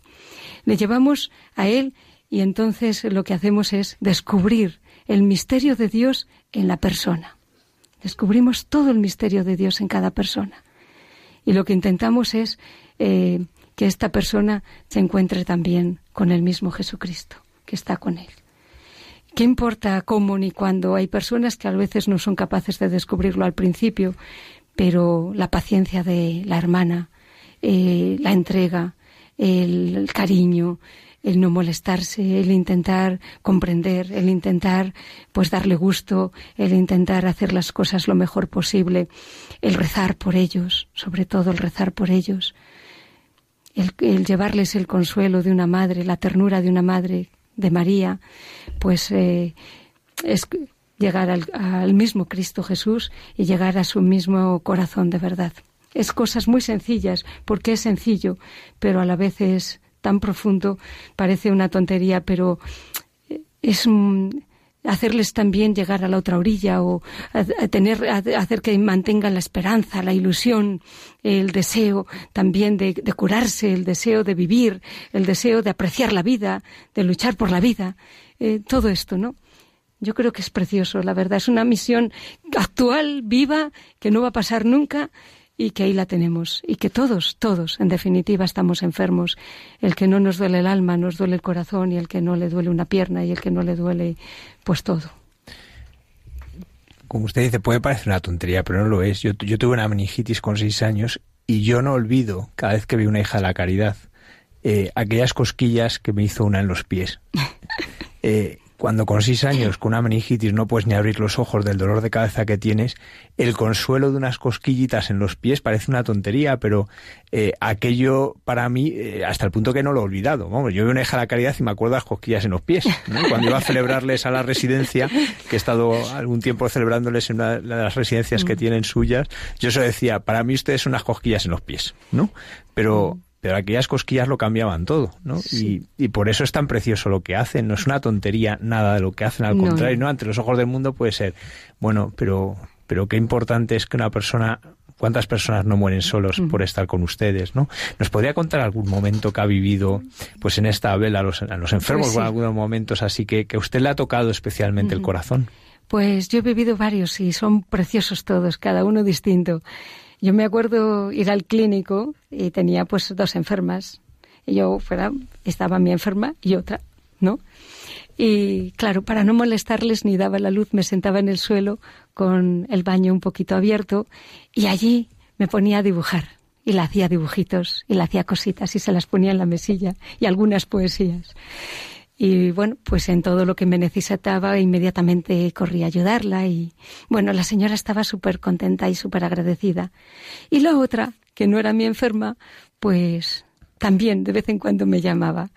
Y a la pobrecita le habían cortado pues algunos los pies y no podía caminar y tenía ganas de ir al baño y yo la cogía en brazos y me la llevaba al baño. Y antes de irme, pues a, la otra, a mí me enferma, pues la cortaba las uñas, la contaba algún cuento, la cantaba alguna canción y si hacía falta también les bailaba. Y entonces, la verdad que veía como incluso estaban muy malitos, pero sentían una, mucha alegría. Y bueno, era como que la enfermedad se, se aminoraba, como que la enfermedad pues perdía un poco su fuerza, ¿no? El dolor perdía su fuerza. Y bueno, se sentían tan animados que estaban deseando que llegara la noche, ¿no? Y tanto es así que mi enfermita después se murió y la otra enferma, la que no tenía los pies, llamó a la casa para que yo siguiera allí. Y bueno, cosas muy bonitas. Luego me acuerdo de otro que era, este otro señor, nunca le olvidaré tampoco.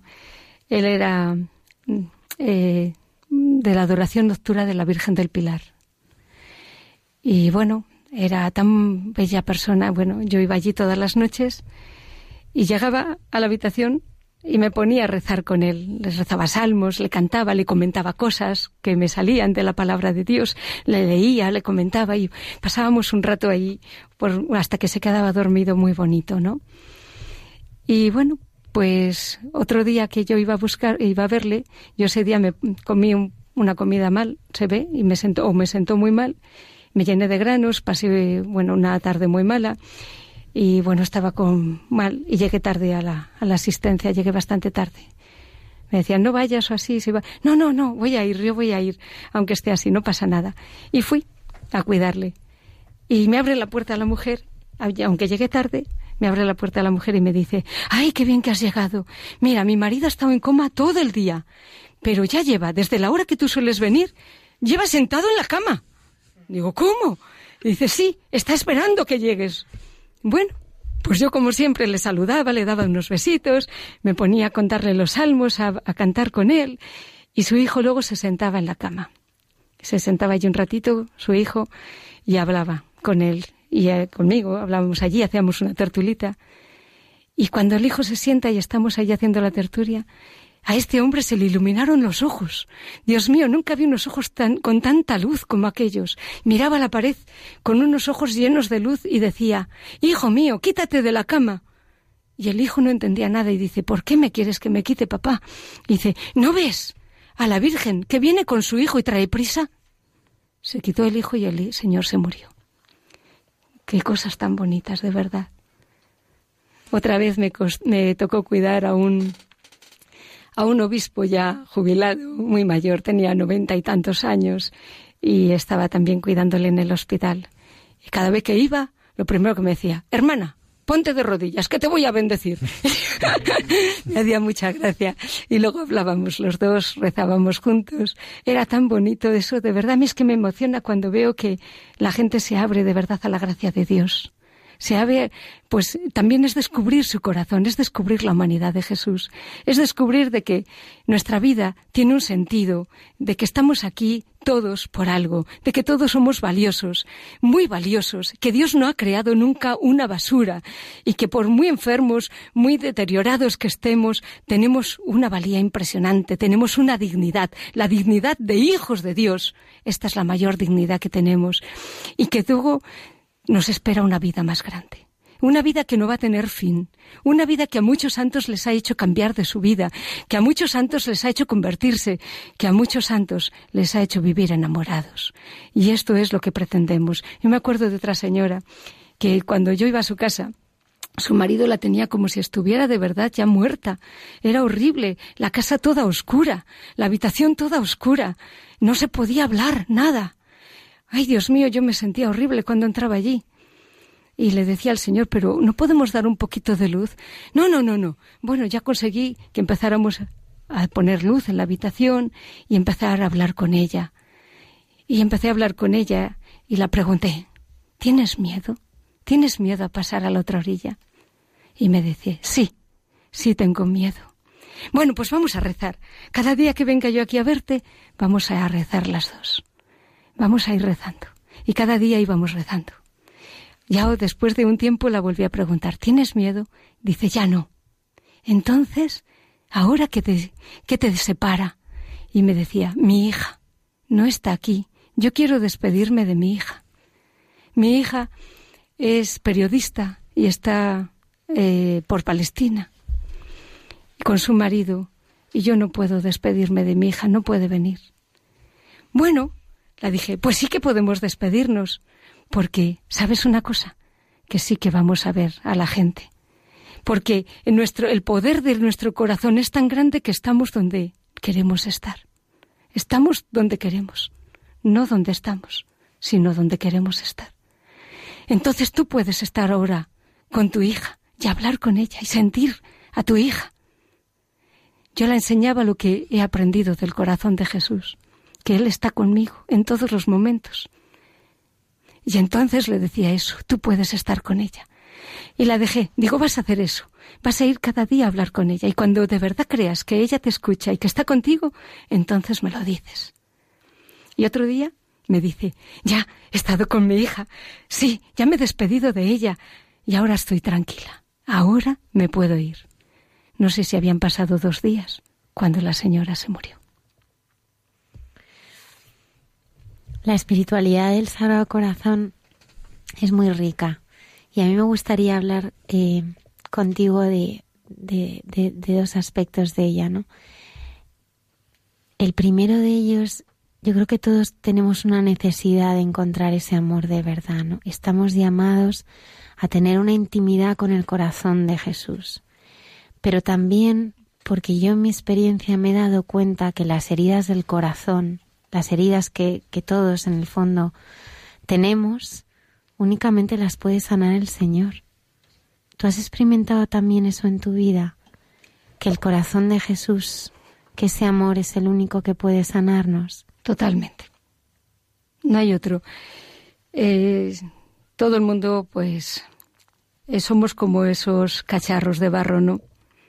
Que de tanto de llevarles a la fuente, un día se rompen. Y lo importante no es que se rompan, sino que han ido y han venido y nos han servido, ¿vale? Eh, lo importante no es que tengamos heridas, porque la vida a veces es muy es agresiva. y entonces, pues, sin darnos cuenta unos a otros nos herimos. Y no hay nadie que no tenga nada ninguna herida. Y si no tenemos heridas, tenemos cicatrices. Y si no, llagas. Quiero decir, todos tenemos algo. Pero cuando uno descubre que Jesús en la cruz, es que es muy bonita esa figura. Es la más grande, es la que nos define totalmente el corazón de Jesús y la que nos define la humanidad y la divinidad de Jesús. Es Jesús crucificado, traspasado. Es la que nos redefine totalmente. Pues este Jesús crucificado y traspasado, que deja esa puerta y esa ventana abierta que es su corazón, y nos dice, a través de este corazón herido y traspasado, yo curaré tu corazón herido. Yo curaré tu corazón herido. ¿El problema dónde está? En mi confianza. Lo he dicho desde el principio y quiero repetirlo en cada momento. En mi confianza. Los que confían en el Señor son como el monte Sión, no tiemblan, están asentados para siempre. El que confía en el Señor. La confianza, la confianza y la confianza. Lo diría una y cien mil millones de veces. Yo digo que pueden encontrar en mí todo, mi pobreza, lo que más, todo, todo pero algo, si tengo algo, es confianza en el corazón de Jesús.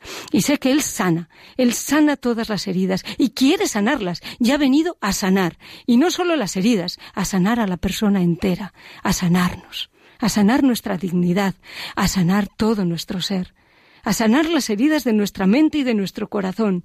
Él quiere sanarnos.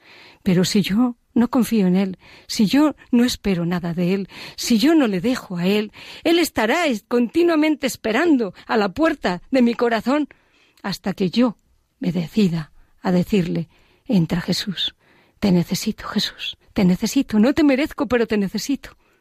Es lo que le digo yo todos los días cuando voy a comulgar. Jesús, no te merezco, pero te necesito. Y Él está ahí. Y entonces, ¿qué pasa? Que Él nos sana que Él nos sana, que Él nos sostiene, que Él nos vivifica. Todo el mundo está deseoso y está buscando por todos los sitios cómo encontrar la felicidad, la plenitud, la vida. Lo busca por todas las partes. Hay de todo, de todo, de todo. Tú entras en el Internet y te encuentras de todo. Cursos de esto, cursos de lo otro, de no sé qué y de no sé cuántos. No digo nombres, pero todo el mundo sabemos que hay de todo. Para curar, para sanar la mente, el corazón, para entregar la paz, para esto, para de todo. Podríamos decir infinidades de cosas. Pero ¿qué es lo más grande? Pero Jesús está ahí. Y yo voy a todas las cosas y a lo mejor no soy capaz de acercarme a este corazón traspasado que su sangre y su agua nos dio toda la plenitud de su vida.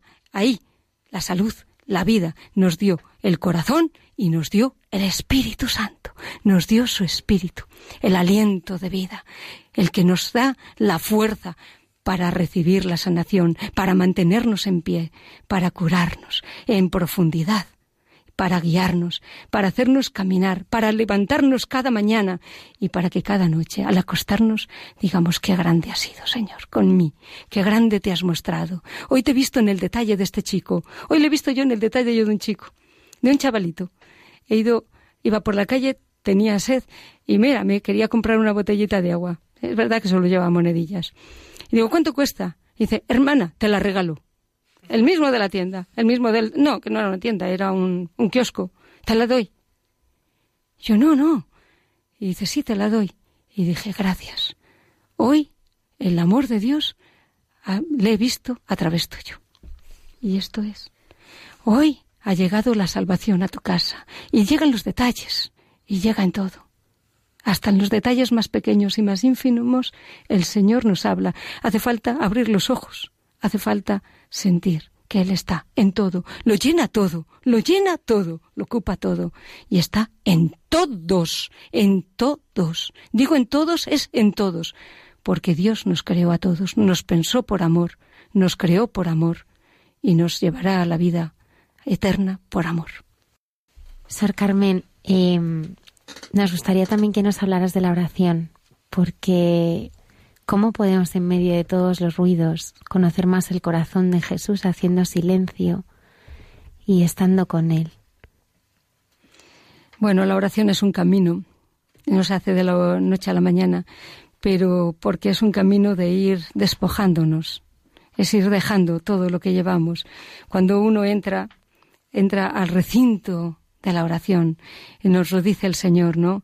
Cuando entres dentro de ti, entra dentro de ti, cierra todas las puertas y en lo profundo de tu ser, allí habla conmigo, allí me encuentras. Bueno, nosotros cuando vamos a la oración llevamos tantas cosas en la mente. Decía Santa Teresa de Jesús también. Uf, esto es un mundo. Y acallar a la loca de la casa es lo que más cuesta. Acallar a la loca de la casa.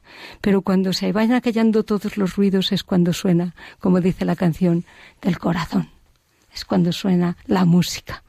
La música es cuando suena el arpa, es cuando le puedes escuchar. Si vas a un concierto de estos, eh, a una ópera, a un, no, a un concierto de música, la más bonita que te puedas imaginar, de Beethoven, de Mozart, de lo que sea, allí no se oye un ruido.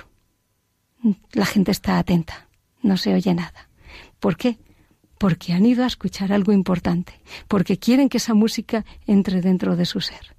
Pues no hay música más callada que la música de Dios. Y para entrar hay que entrar desde el, deseo y desde el silencio desde el deseo y desde el silencio, y poco a poco ir dejando que todos los ruidos vayan saliendo fuera de nosotros.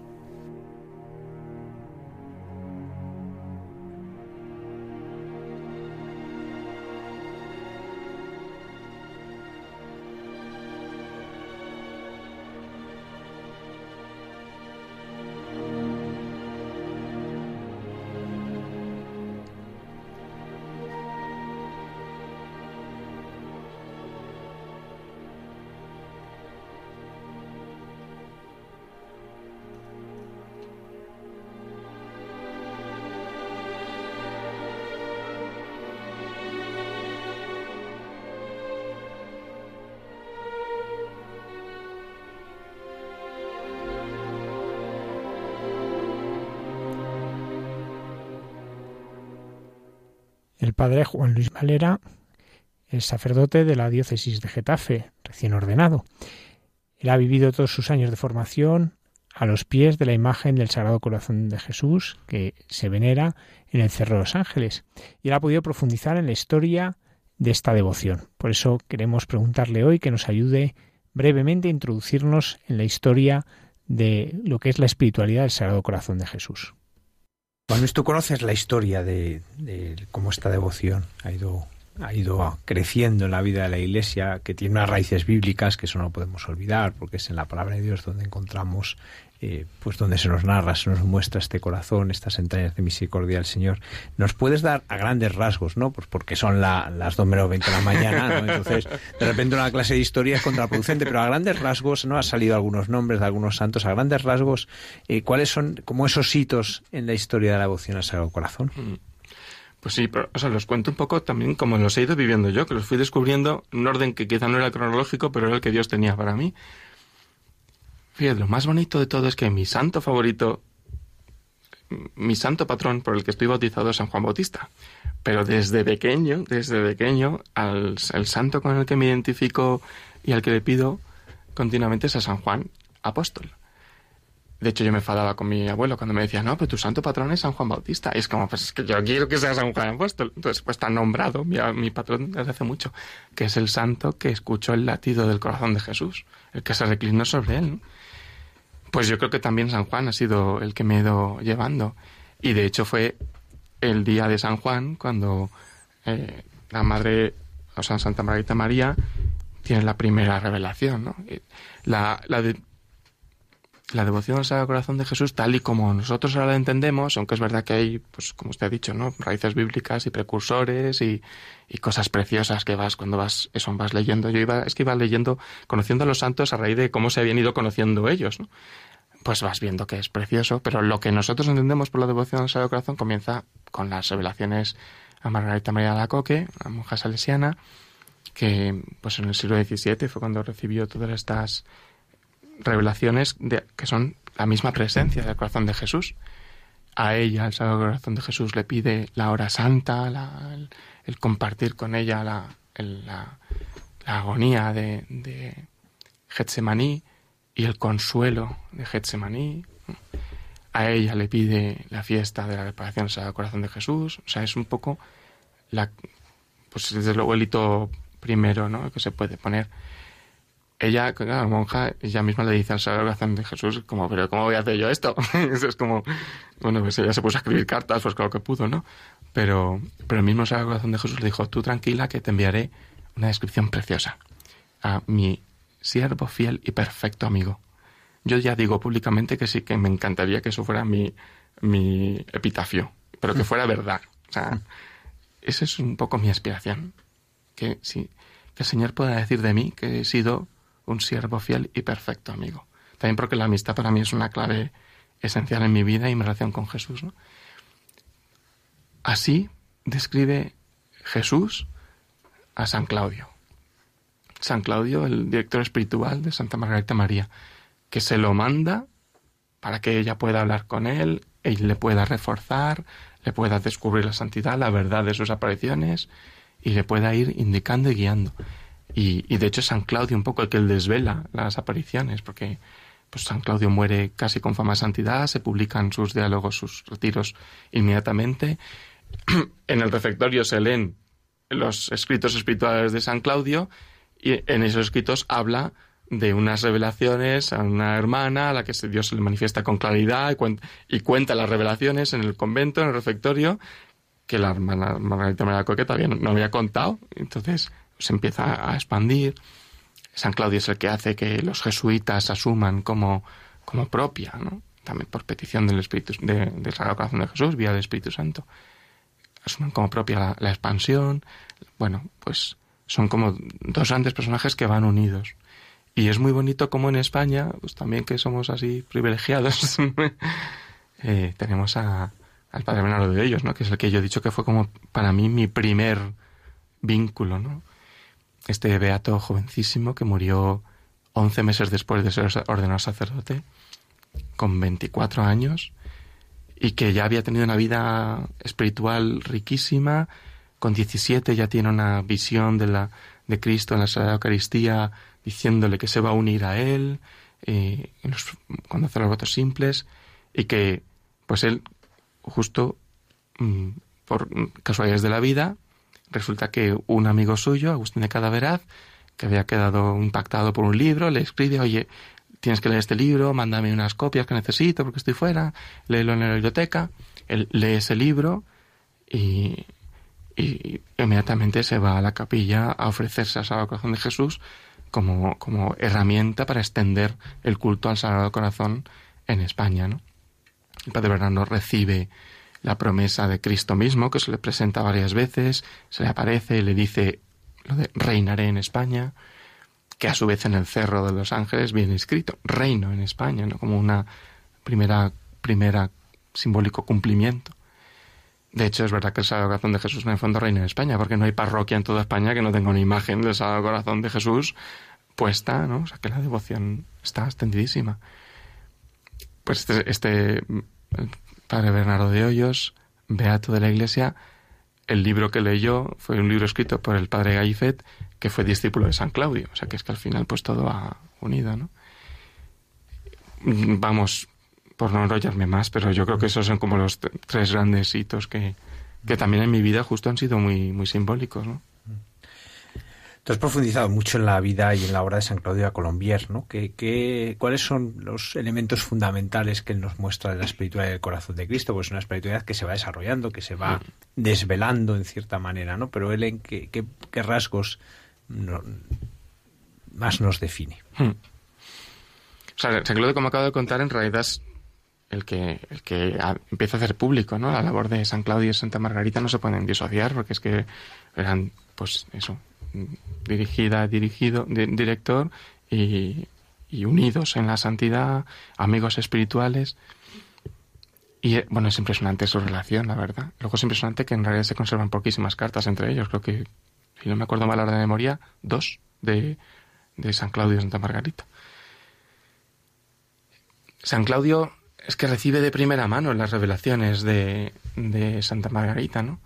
San Claudio él no parece, hay alguna cosa ahí un poco, pero no parece que él mismo tuviera eh, revelaciones explícitas, ¿no? Pero él recibe y lo recibe en su corazón y resuena porque era verdaderamente un amigo del Señor. Entonces, como me ha encantado, como ha dicho la hermana Carmen antes, cuando dos amigos se conocen y van juntos, pues saben cómo late su corazón y, y San Claudio sabía cómo latía el corazón de Jesús y Jesús sabía cómo latía el corazón de San Claudio. Entonces, recibe las revelaciones de Santa Margarita y, las pone como tal, o sea, lo que recibimos de San Claudio es la misma escritura de, de, del Corazón de Jesús. Pero es verdad que hay alguna nota especial. Por ejemplo, San Claudio, cuando relata la experiencia de Santa Margarita y explica cómo pues el amor no es amado, bueno, estas expresiones, ¿no? De tanto me han ofendido, mi, mi corazón solo recibe ingratitud.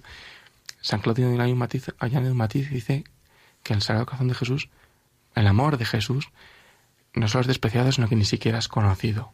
Esto a mí me impresiona porque también es una cosa que es que, lo han dicho antes también, no conocemos a Jesús como alguien que nos ama realmente. Lo ha explicado antes también Silvia. Vivimos a, vivimos a Dios como alguien separado, ¿no? alguien distante, alguien un poco frío no conocemos ese amor de Jesús por nosotros, por mí, por mí en concreto. Cristo se, me amó y se entregó por mí. Es que viene ya en San Pablo y sin embargo Jesús nos olvida. Por mí, ¿no? Y no lo conocemos. Y eso, eso es impresionante porque eso al Señor también le duele. Él nos quiere amar y que, que no sepamos lo que nos ama, le duele. O sea, si, no conocemos algo no hay intención de hacer mal, con lo cual no es calificable como pecado, o sea, no hay, no hay una intención. Pero no apreciar el amor del amado, del amante, eso San Claudio insiste mucho. Una nota fundamental es el olvido de mí mismo, la profundísima humildad, el acto de confianza en Dios que tiene escrito San Claudio, eh, todas las oraciones, todas sus cartas, es el, el olvido de, de sí mismo. Yo, vamos, por quizás no extenderme más, serían estas, quizás estas dos notas, no solo que algún experto, pero a mí esas cosas me han marcado mucho el corazón.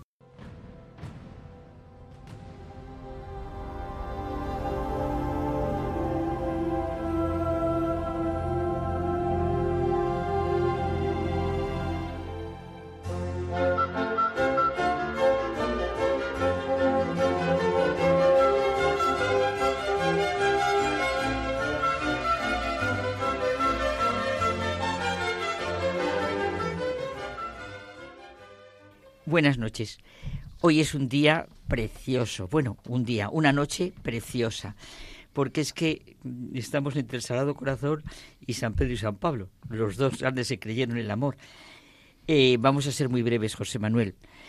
Eh, es que acabamos el mes de junio dedicado al corazón de Jesús, al Sagrado Corazón de Jesús, la máxima expresión humana del amor divino. Bueno, y este año es que lo estamos viviendo de una manera muy especial. Fíjate tú, Almudena, este programa de hay mucha gente buena, lo especialmente vivido. Yo la verdad es que lo he vivido mucho gracias a los seminaristas. Y además he ido ya dos veces, una fui con ellos, que me llevaron, y otra vez cuando fuimos con Radio María.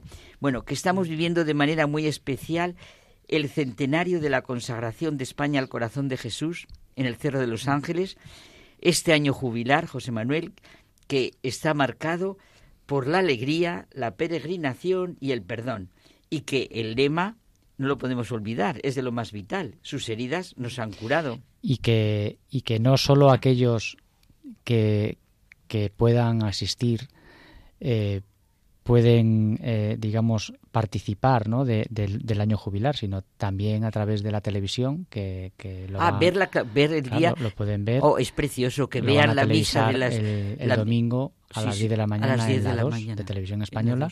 Ahí van a también poder participar ¿eh? de, de, de, manera también activa, ¿no? Pues, ya lo creo. Incluso yo no sé si la 13 también lo televisará, pero no. Ah, yo creo que no. Pues la 2 es lo porque la misa que tiene, qué bien.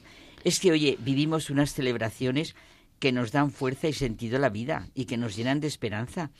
Como nos dijo el Papa Francisco, cada uno de nosotros piensa en sus dificultades y dolores personales, en las guerras, en las tragedias y simplemente con voz confiada y humilde digamos, Sagrado Corazón de Jesús, en vos confío. Hmm. El amor que Dios nos ha manifestado, pues no tiene medida.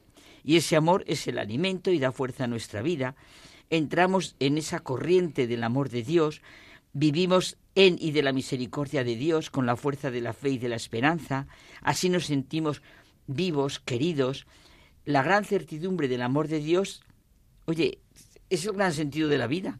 Claro. Lo que nos da solidez y consistencia. Bueno, es que ahora pienso que así es lo que vivieron los dos grandes apóstoles, los dos testigos, Pedro y Pablo. Y que fíjate que, que distintos, ¿verdad? Qué distintos eran uno y otro, según lo que hemos ya lo creo, leído en sus mismas epístolas y en todo, como, claro. como, como eh, Pedro era, pues, digamos que entre comillas, ¿no? Como más sensato, más mm, sí, pero también mucho más inculto. Sí. O sea, un pescador. Y en cambio Pablo, fíjate todo lo que era. Y en cambio Pablo, que era, era, un, era un torrente, un... Sí, sí, un lanzado. Qué distintos. Y en cambio Qué, complementarios, ¿verdad? Qué maravilla de testigos. Oye, es que este año ha sido muy bonito, ¿verdad? Celebrar el Sagrado Corazón y al día siguiente la fiesta de San Pedro y San Pablo, que nos transmiten, a mí me encanta esa confesión de fe de la Iglesia, que es una, su santidad, su catolicidad, su apostolicidad. Sí, sí, lo que nos puede ayudar estos dos, Pedro y Pablo, a vivir literalmente como hijos de la Iglesia y de la Iglesia a vivir del amor de Cristo completamente, sirviéndonos.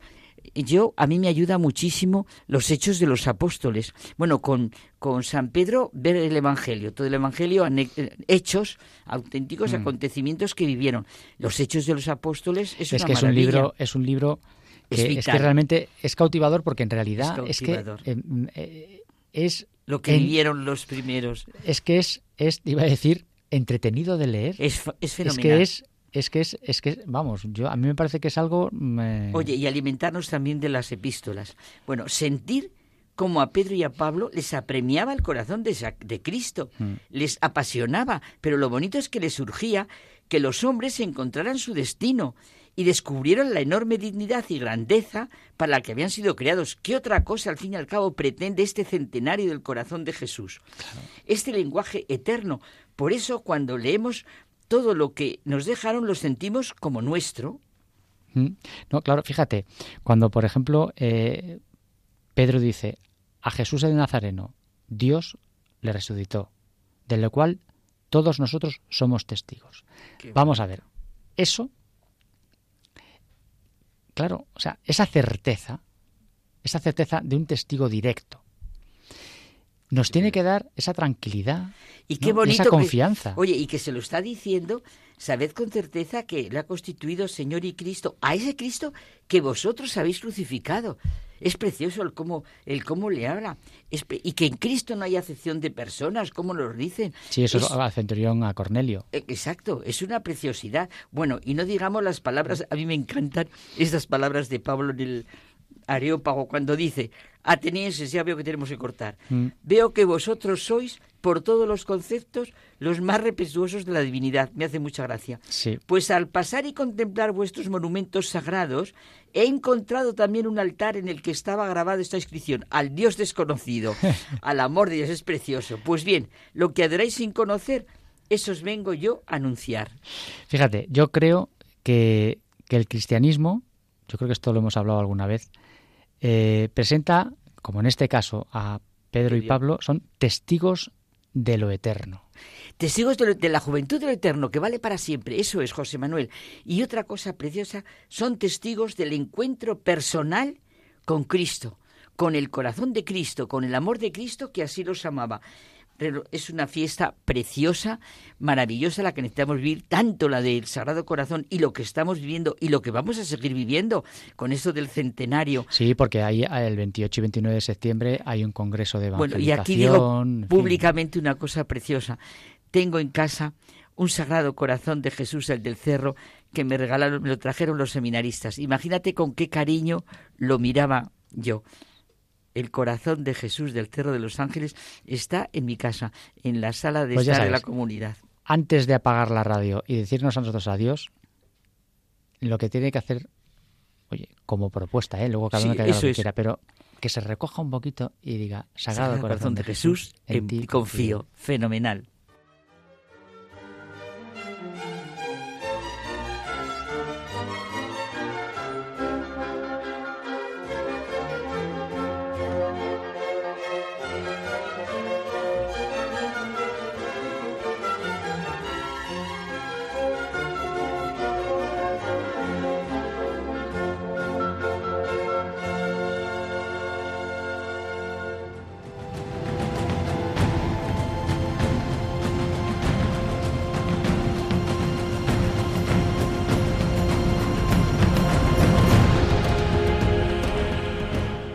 Terminamos ya el programa de esta noche, no sin recordar a todos nuestros oyentes que Radio María retransmitirá en directo el domingo a las 10 de la mañana desde el Cerro de los Ángeles en la Santa Misa de la renovación de la consagración de España al Sagrado Corazón.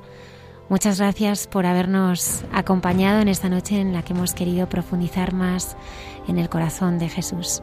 Gracias por estar ahí.